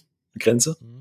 Kann mich großteilig dem anschließen, was Sophia sagt. Natürlich kann dir eine, eine Wertungsmeinung, ein Wertungsbild, eine Wertungszahl eine gewisse Marschrichtung vorgeben und du kannst sagen, okay, neun von zehn Leute, unabhängig was für neun von zehn, kann ein Kind, eine Grandma und sonst wer drunter sein. Ähm, neun von zehn finden den aber wohl am Ende ganz solide. Oder auch das Gegenbeispiel mit bei neun von zehn kommt der ganz schlimm an und kann dir schon so, so eine grobe Tendenz vorgeben, die du natürlich im Hinterkopf haben kannst. Aber was halt eine Wertung nicht ersetzen oder aufzeigen kann, ist halt deine eigene Meinung. Und da sind wir wieder bei dem, was ich vorhin meinte, dass zu viele sich in meinen Augen beeinflussen lassen, weil ich unter ganz vielen großen Review- und Influencern lese, ja, wenn du das nicht magst, dann brauche ich es mir nicht angucken. Kein Wertungsbild dieser Welt kann eure eigene Meinung ersetzen.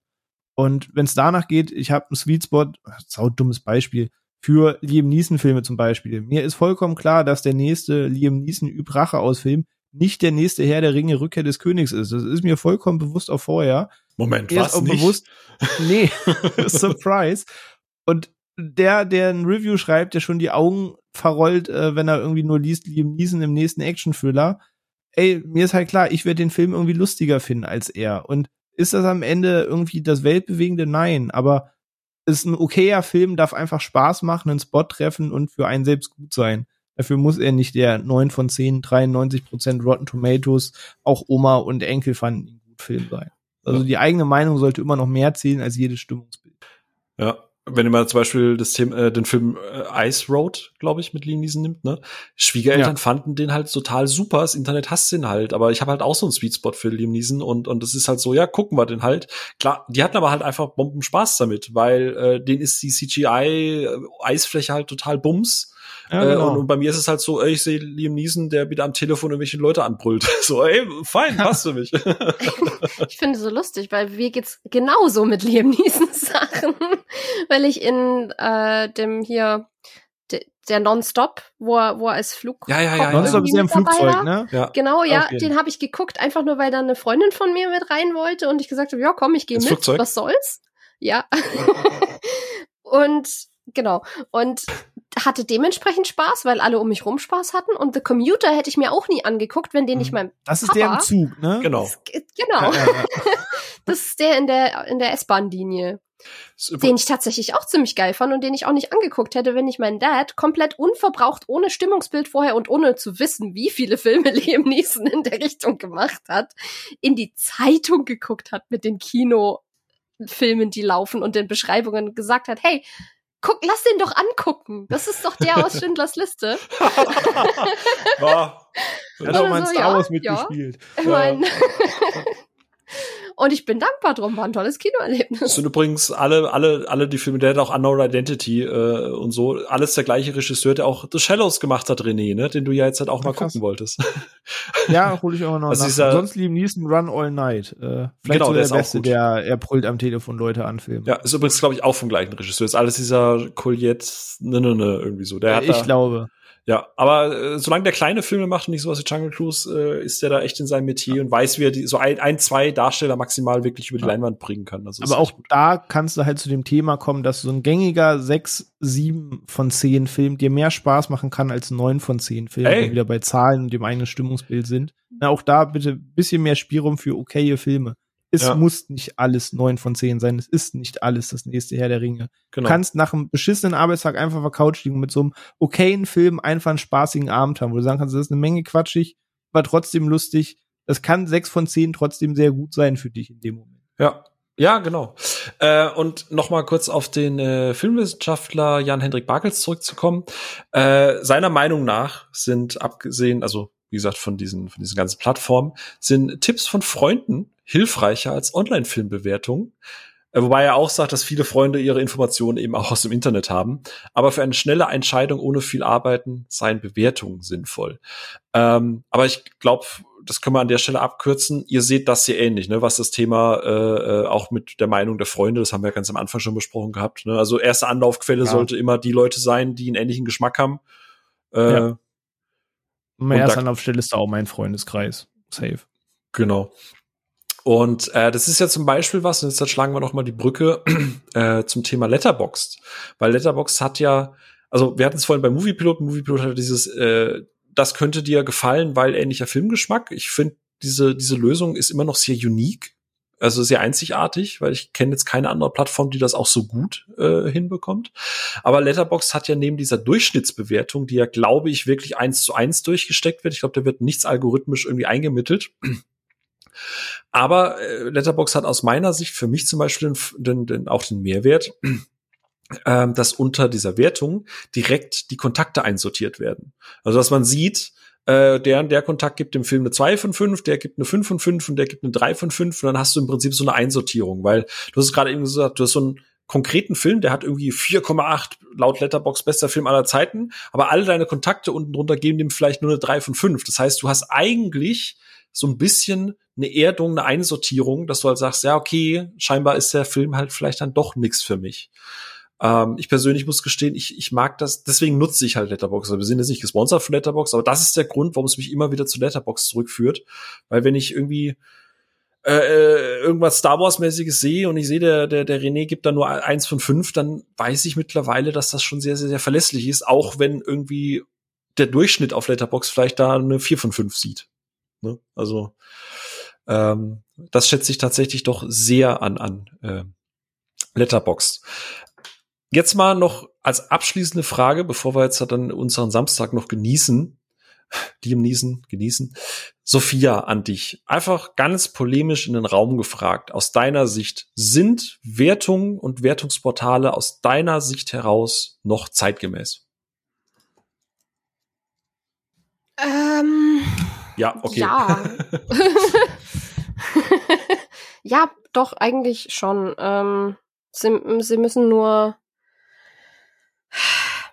im Endeffekt müssten die Menschen sich differenzierter damit auseinandersetzen und nicht zwangsläufig die Portale. Es ist ein Umdenken der Nutzer erforderlich im Großen und Ganzen, ähm, um das zu einem guten Weiterexistieren zu bringen. Aber im Großen und Ganzen sind's, das hat's immer schon gegeben in der Form und es gibt einen Grund dafür. Also ja, eigentlich schon. Schubladen gab's schon immer. Nee, ich meine, wie gesagt, ja. der Kompass, der Kompass ist ja nützlich und es hat auch nicht jeder Freunde, die Filme gucken in der Nähe, mhm. you know? Ja, nicht jeder ist dann auch, wir müssen ja auch wieder sagen, ne, wir sind ja hier schon wieder viel tiefer in so einer Bubble drin, die ja nichts mit dem Mainstream per se zu tun hat. Ne? Ich bin nicht meine Eltern meine Eltern sind sehr froh, wenn die den Movie Star irgendwo, Movie Star, da kommt der Schwab raus, äh, wenn der, wenn der Stern irgendwo drauf ist. So wie du es gerade gesagt hast, dein Vater, dass das in der Zeitung gesehen hat. So, ne, also, ne, das ist ja nur unsere sehr subjektive Meinung, was das Thema angeht. Ähm, und, und trotz das, was wir jetzt alles rausgearbeitet haben, dass du halt jetzt trotzdem noch sagst, ja, für dich passt das. Ich finde das ganz spannend, dass du gerade sagst, dass die User umdenken müssen. Jetzt mal, wir sind ja hier unter uns, es hört ja niemand zu. Wie realistisch ja. schätzt du das denn ein?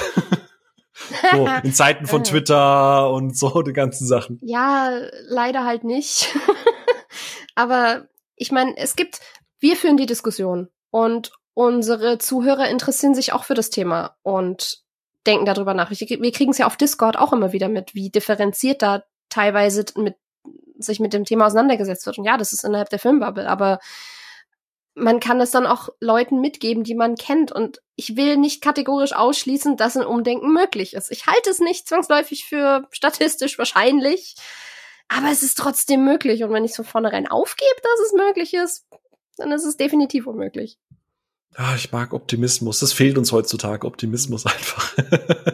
nee, aber, aber sehe ich tatsächlich auch, weil wir hatten es gerade eben ja davon, ne? Ich meine, die Plattformen können nachjustieren. Du kannst es algorithmisch irgendwie versuchen rauszufiltern, du kannst irgendwelche verdächtigen Aktivitäten irgendwie versuchen zu unterbinden. Aber am Ende sind diese Plattformen gefüttert von Menschen, von Kritiker und Kritikerinnen, die ihre Meinung reingeben, die, wie René gerade eben schon gesagt hat, manchmal vielleicht auch ein bisschen zu sehr in Arbeit äh, das Ganze stecken und dazu analytisch rangehen und den Spaß an so einem Unterhaltungsmedium vergessen haben.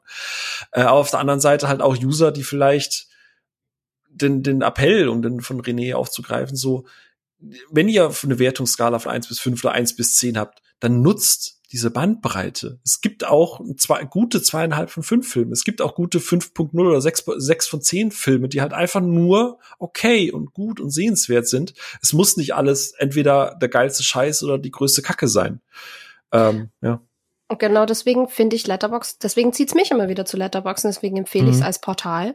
Weil du da zu deiner Sternebewertung noch dieses Herzchen hast und sagen kannst, okay, Objekt, du kannst dann das theoretisch so aufteilen, okay, wenn ich über die technischen Sachen drüber gucke und die Fehler des Films angucke, dann ist er vielleicht ein 2 von 5, aber ich mag ihn trotzdem. Ich hatte trotzdem Spaß. Ja, weil sich das nicht setzt kategorisch es sich zusammen am Ende. Ja, das ist eine spannende Frage auf jeden Fall von dir, Phil. Ähm, Dankeschön. Also das ist ja ein Kompliment. Ja, also, hey Siri, äh, Anmerkung. René hat mir Komplim äh, ein Kompliment gemacht am 23.07.2022. Das muss reichen für die nächsten zehn Jahre. Vielleicht dreimal rot im Kalender einkreisen. ähm, das Ding ist, ich finde, dass Zahlenwertungen nicht mehr zeitgemäß sind, aber mir ist auch vollkommen bewusst, warum sie nie abgeschafft werden und oder vielleicht sogar jetzt noch wichtiger sind für viele als jemals zuvor, weil ähm, auch da, das soll dann auch mein letzter viel zu langer Monolog heute sein, äh, Shoutout an zum Beispiel Eurogamer, die vor ein paar Jahren gesagt haben, wir verzichten komplett auf Zahlensysteme, wir sprechen noch Empfehlungen aus das Spiel gefällt dir, wenn du Fan von Visual Novels bist, wenn du von Strategie bist, in die du dich wirklich reinfuchsen musst, wenn du Fan hiervon bist. Dieses Spiel ist aber nichts für dich, wenn du irgendwie bei 15 Minuten langen Dialogen zwischen Gameplay-Sequenzen schon gelangweilt abschaltest. Dann weißt du grob, woran du bist und die arbeiten mit Pro- und Contra-Empfehlungen, die wirklich Hand und Fuß haben und du sagst, okay, ich verstehe, dass das für alle das Spiel des Jahres ist, aber ich lese schon raus, das würde ich mit der Kneifzange nicht anfassen. Und ich mag sowas sehr gerne, und finde das eigentlich wegweisend, weshalb ich auch sage, am liebsten, wenn ich nicht so faul wäre und wirklich irgendjemand da draußen Wert auf meine Letterbox-Meinung legt, würde ich am liebsten auch nur noch kleine Texte schreiben, anstatt Wertung zu vergeben. Du sagst aber selber zum Beispiel, wenn ich jetzt zum Beispiel Obi-Wan richtig scheiß bewerte, der aber recht tief irgendwie in so einem ganzen Star Wars-Fan-Universum ist, gibt dir das auch irgendeinen Anhaltspunkt. Ähm, und es gab mal einen Talk mit einem sehr leitenden großen Webmagazin für Spiele, die auch gesagt hat, Unsere Tests haben so vier, fünf Seiten plus ein Fazit und wir sehen natürlich die Aufrufe der Seiten. Und das meiste ist Seite 1 und das Fazit. Und wie sich dieses Fazit auf Seite 2 von 5 zusammensetzt, liest der mindere Teil davon, obwohl die Möglichkeit besteht zu lesen. Was führt dazu? Die Leute wollen diese Wertung am Ende. Deswegen sage ich, Leute lieben Schubladen, Leute lieben Zahlensysteme, Leute wollen in irgendeinem Raster einordnen und denken können. Deswegen wird es, glaube ich, nie abgeschafft werden, weil dafür leben wir in einer viel zu schnelllebigen Zeit. Der Medienkonsum prescht voran. Wenn du heute den Herr der Ringe Trailer von gestern postest, schon Alter, der wurde gestern gepostet. Das dann, als hättest du es ein Jahr später gepostet, wenn du 24 Stunden so spät dran sind. Wir rasen so durch. Nach der Einbewertung ist schon vor dem nächsten Trailer und dem nächsten Film. Leute nehmen sich gar nicht die Zeit dafür, wirklich zu gucken, wie setzt sich die Meinung zusammen, warum findet er es gut, wem empfiehlt er es, wenn wir sagen würden, wir werden alle wieder ein bisschen selektiver konsumieren, dann könnte das funktionieren. In diesem Moment, wo alles überall erscheint, ich will alles mitnehmen, wird aber dieser schnell erhaschte Blick auf eine Zahl, auf einen Stern, auf eine Tomate, auf eine Prozentzahl das Maß der Dinge bleiben, weil es quasi schon in diesem Medienkonsum gerade anerzogen wird, so zu äh, leisten. Aber ich lobe mir halt die, die noch mit Empfehlungen arbeiten und sagen, wenn dich das wirklich interessiert, setz dich damit auseinander, warum es dich interessiert und dann könnte es dich deswegen interessieren und deswegen nicht. Ähm, aber nein, ich finde Zahlensysteme nicht mehr zeitgemäß, aber mir ist vollkommen klar, warum sie vermeintlich nie aussterben werden. Ja, dem äh, schließe ich mich eigentlich per se an, ähm, was ihr gesagt habt. Ähm, wir haben bei unserem Blog, also ich blogge nebenbei auch noch bei, bei pressekey.com, wo wir auch sehr viel über Gaming und so reden. Wir haben uns da auch vor vielen Jahren entschieden, halt kein Sternewertung mehr zu machen, weil wir einfach die ganzen Diskussionen und die Rechtfertigung und die ganze PR-Geschichte leid waren. Äh, aber klar, wir müssen davon auch nicht leben. Ne? Am Ende, äh, am Ende macht man das eben aus Spaß und Hobby heraus. Ähm, ich bin eigentlich ganz froh bei Letterbox, dass ich noch diese Sterne habe äh, allerdings, wie gesagt, nehme ich da mein eigenes Wertungssystem dahinter und ähm, ich lasse mich leider immer noch manchmal zu oft also wir hatten, kann man ja mal drüber reden, wenn man, wenn man unser Discord vorhin schon erwähnt hat, ne, einer unserer Hörer, Pascal, ähm, an der Stelle nochmal alles Gute nachträglich. ähm, der ist ja ein Riesenfan zum Beispiel von, von Dinos, so. Und dass der dann einem Jurassic World Dominion dann gefühlt eine viereinhalb von fünf gibt, ne, da fassen wir uns alle halt an den Kopf. Aber am Ende äh, kann es uns ja egal sein, weil, wie wir es gerade gesagt haben, jeder bewertet halt anders und bei ihm ist da halt eine ganz, ganz andere emotionale Konnektierung mit dabei. Und dass der ihm dann halt viereinhalb mit Herzchen gibt, äh, hat halt mit der, mit der handwerklichen Qualität des Films nichts zu tun, aber er ist halt glücklich mit diesem Film. Und wer bin ich oder wer sind wir, als dass wir das anmaßen finden und sagen, nee, du darfst das nicht machen. So, also äh, deswegen ist es doch vollkommen fein. Aber es triggert natürlich, es löst halt Emotionen aus und da bin ich jetzt bei René. Ich glaube, diese Emotionalisierung von irgendwelchen Zahlen oder verfaulten Tomaten oder was auch immer, ich glaube, die muss man einfach unterbinden. Und da finde ich, und das sehe ich dann so wie Sophia, äh, das ist nichts, was diese, was die Schuld per se von diesen Plattformen ist. Natürlich scheffeln die Kohle und Klicks mit dieser Kontroverse, die die ausführen. Und es gibt ja auch genug Filmkritikerinnen und Filmkritiker, die dieses Spiel auch sehr gekonnt spielen, ja, die vorab irgendwie eine schlechte Meinung für einen gehypten Film raushauen, weil sie wissen, das performt dann halt besser, wie wenn sie halt im, im Konsens mitschwimmen und sagen, ja, ist eine 3 von 5, weil dann klickt eine 0,5 von 5 halt geiler. Und ich glaube, das müsste man angehen, so dass die Wertung bestehen bleibt, aber sie halt nicht mehr so krass emotionalisiert wird. Und ähm, dass die Leute sich auch vielleicht im ersten Schritt wirklich damit auseinandersetzen, ähm, wie kommt diese Wertung zustande? Warum ist eine 50 Prozent, ein 50 Prozent Tomatometer auf Rotten Tomatoes was ganz anderes als eine 5.0 auf IMDb? So, warum kann man das nicht miteinander vergleichen und warum äh, ähm, ähm, warum sollte ich mich damit auseinandersetzen, statt nur auf diese Zahl zu gucken? Aber da bin ich nicht so optimistisch wie Sophia. Ich glaube nicht, dass das langfristig passieren wird, weil, wie René es sagt, es wird alles immer schnelllebiger. Wenn ich sehe, äh, was für fundierte, in Anführungsstrichen, das ist jetzt Sarkasmus, äh, Meinung Leute unter diesen Herr der Ringe Trailer posten, dass sie jetzt schon wissen, dass es das schlimmste aller schlimmste Serie aller Zeiten wird und äh, Worst und Shit und jetzt schon anfangen irgendwie gefühlt wo es auch nur geht, vor, auf basierend auf Trailern Reviews zu schreiben mit 0 von 5 und so einer Scheiße. Es wird sich, glaube ich, zeitnah, ich glaube, wir erleben das nicht mehr, dass sich das ändert. Da bin ich leider eher pessimistisch. Naja. Ihr beiden, ich danke euch. Ich glaube, ähm, ich hoffe, wir konnten zumindest mal grob einsteigen äh, in dieses ganze Thema. Es ist wahnsinnig komplex. Es gibt tausende Plattformen, tausend Wertungssysteme. Äh, am Ende ähm, gibt es kein richtig und kein falsch. Jeder von uns hat da eine ganz andere Meinung dazu. Ich danke euch auf jeden Fall für euren Input und eure Zeit an diesem Samstag heute. Und ähm, ja, ihr da draußen, wir sind sehr gespannt, wie ihr das seht, ob ihr uns vielleicht komplett äh, widersprecht, dass ihr sagt, äh, ihr steckt da einfach zu tief drin. Für mich ist das irgendwie was Positives, weil es mir hilft, meine Watchlist zu, zu äh, kompensieren oder durchzufiltern oder was auch immer. Ihr seid sehr, sehr, sehr gerne eingeladen, auf den Discord zu kommen äh, oder uns auch auf Social Media anzuschreiben. Äh, die ganzen Links dazu findet ihr in den Show Notes. Und ähm, ja, wir haben jetzt halt noch drei Episoden, glaube ich, ne? Nächste Woche reden wir, wie schon angeteased, über Greyman und die Russo-Brüder.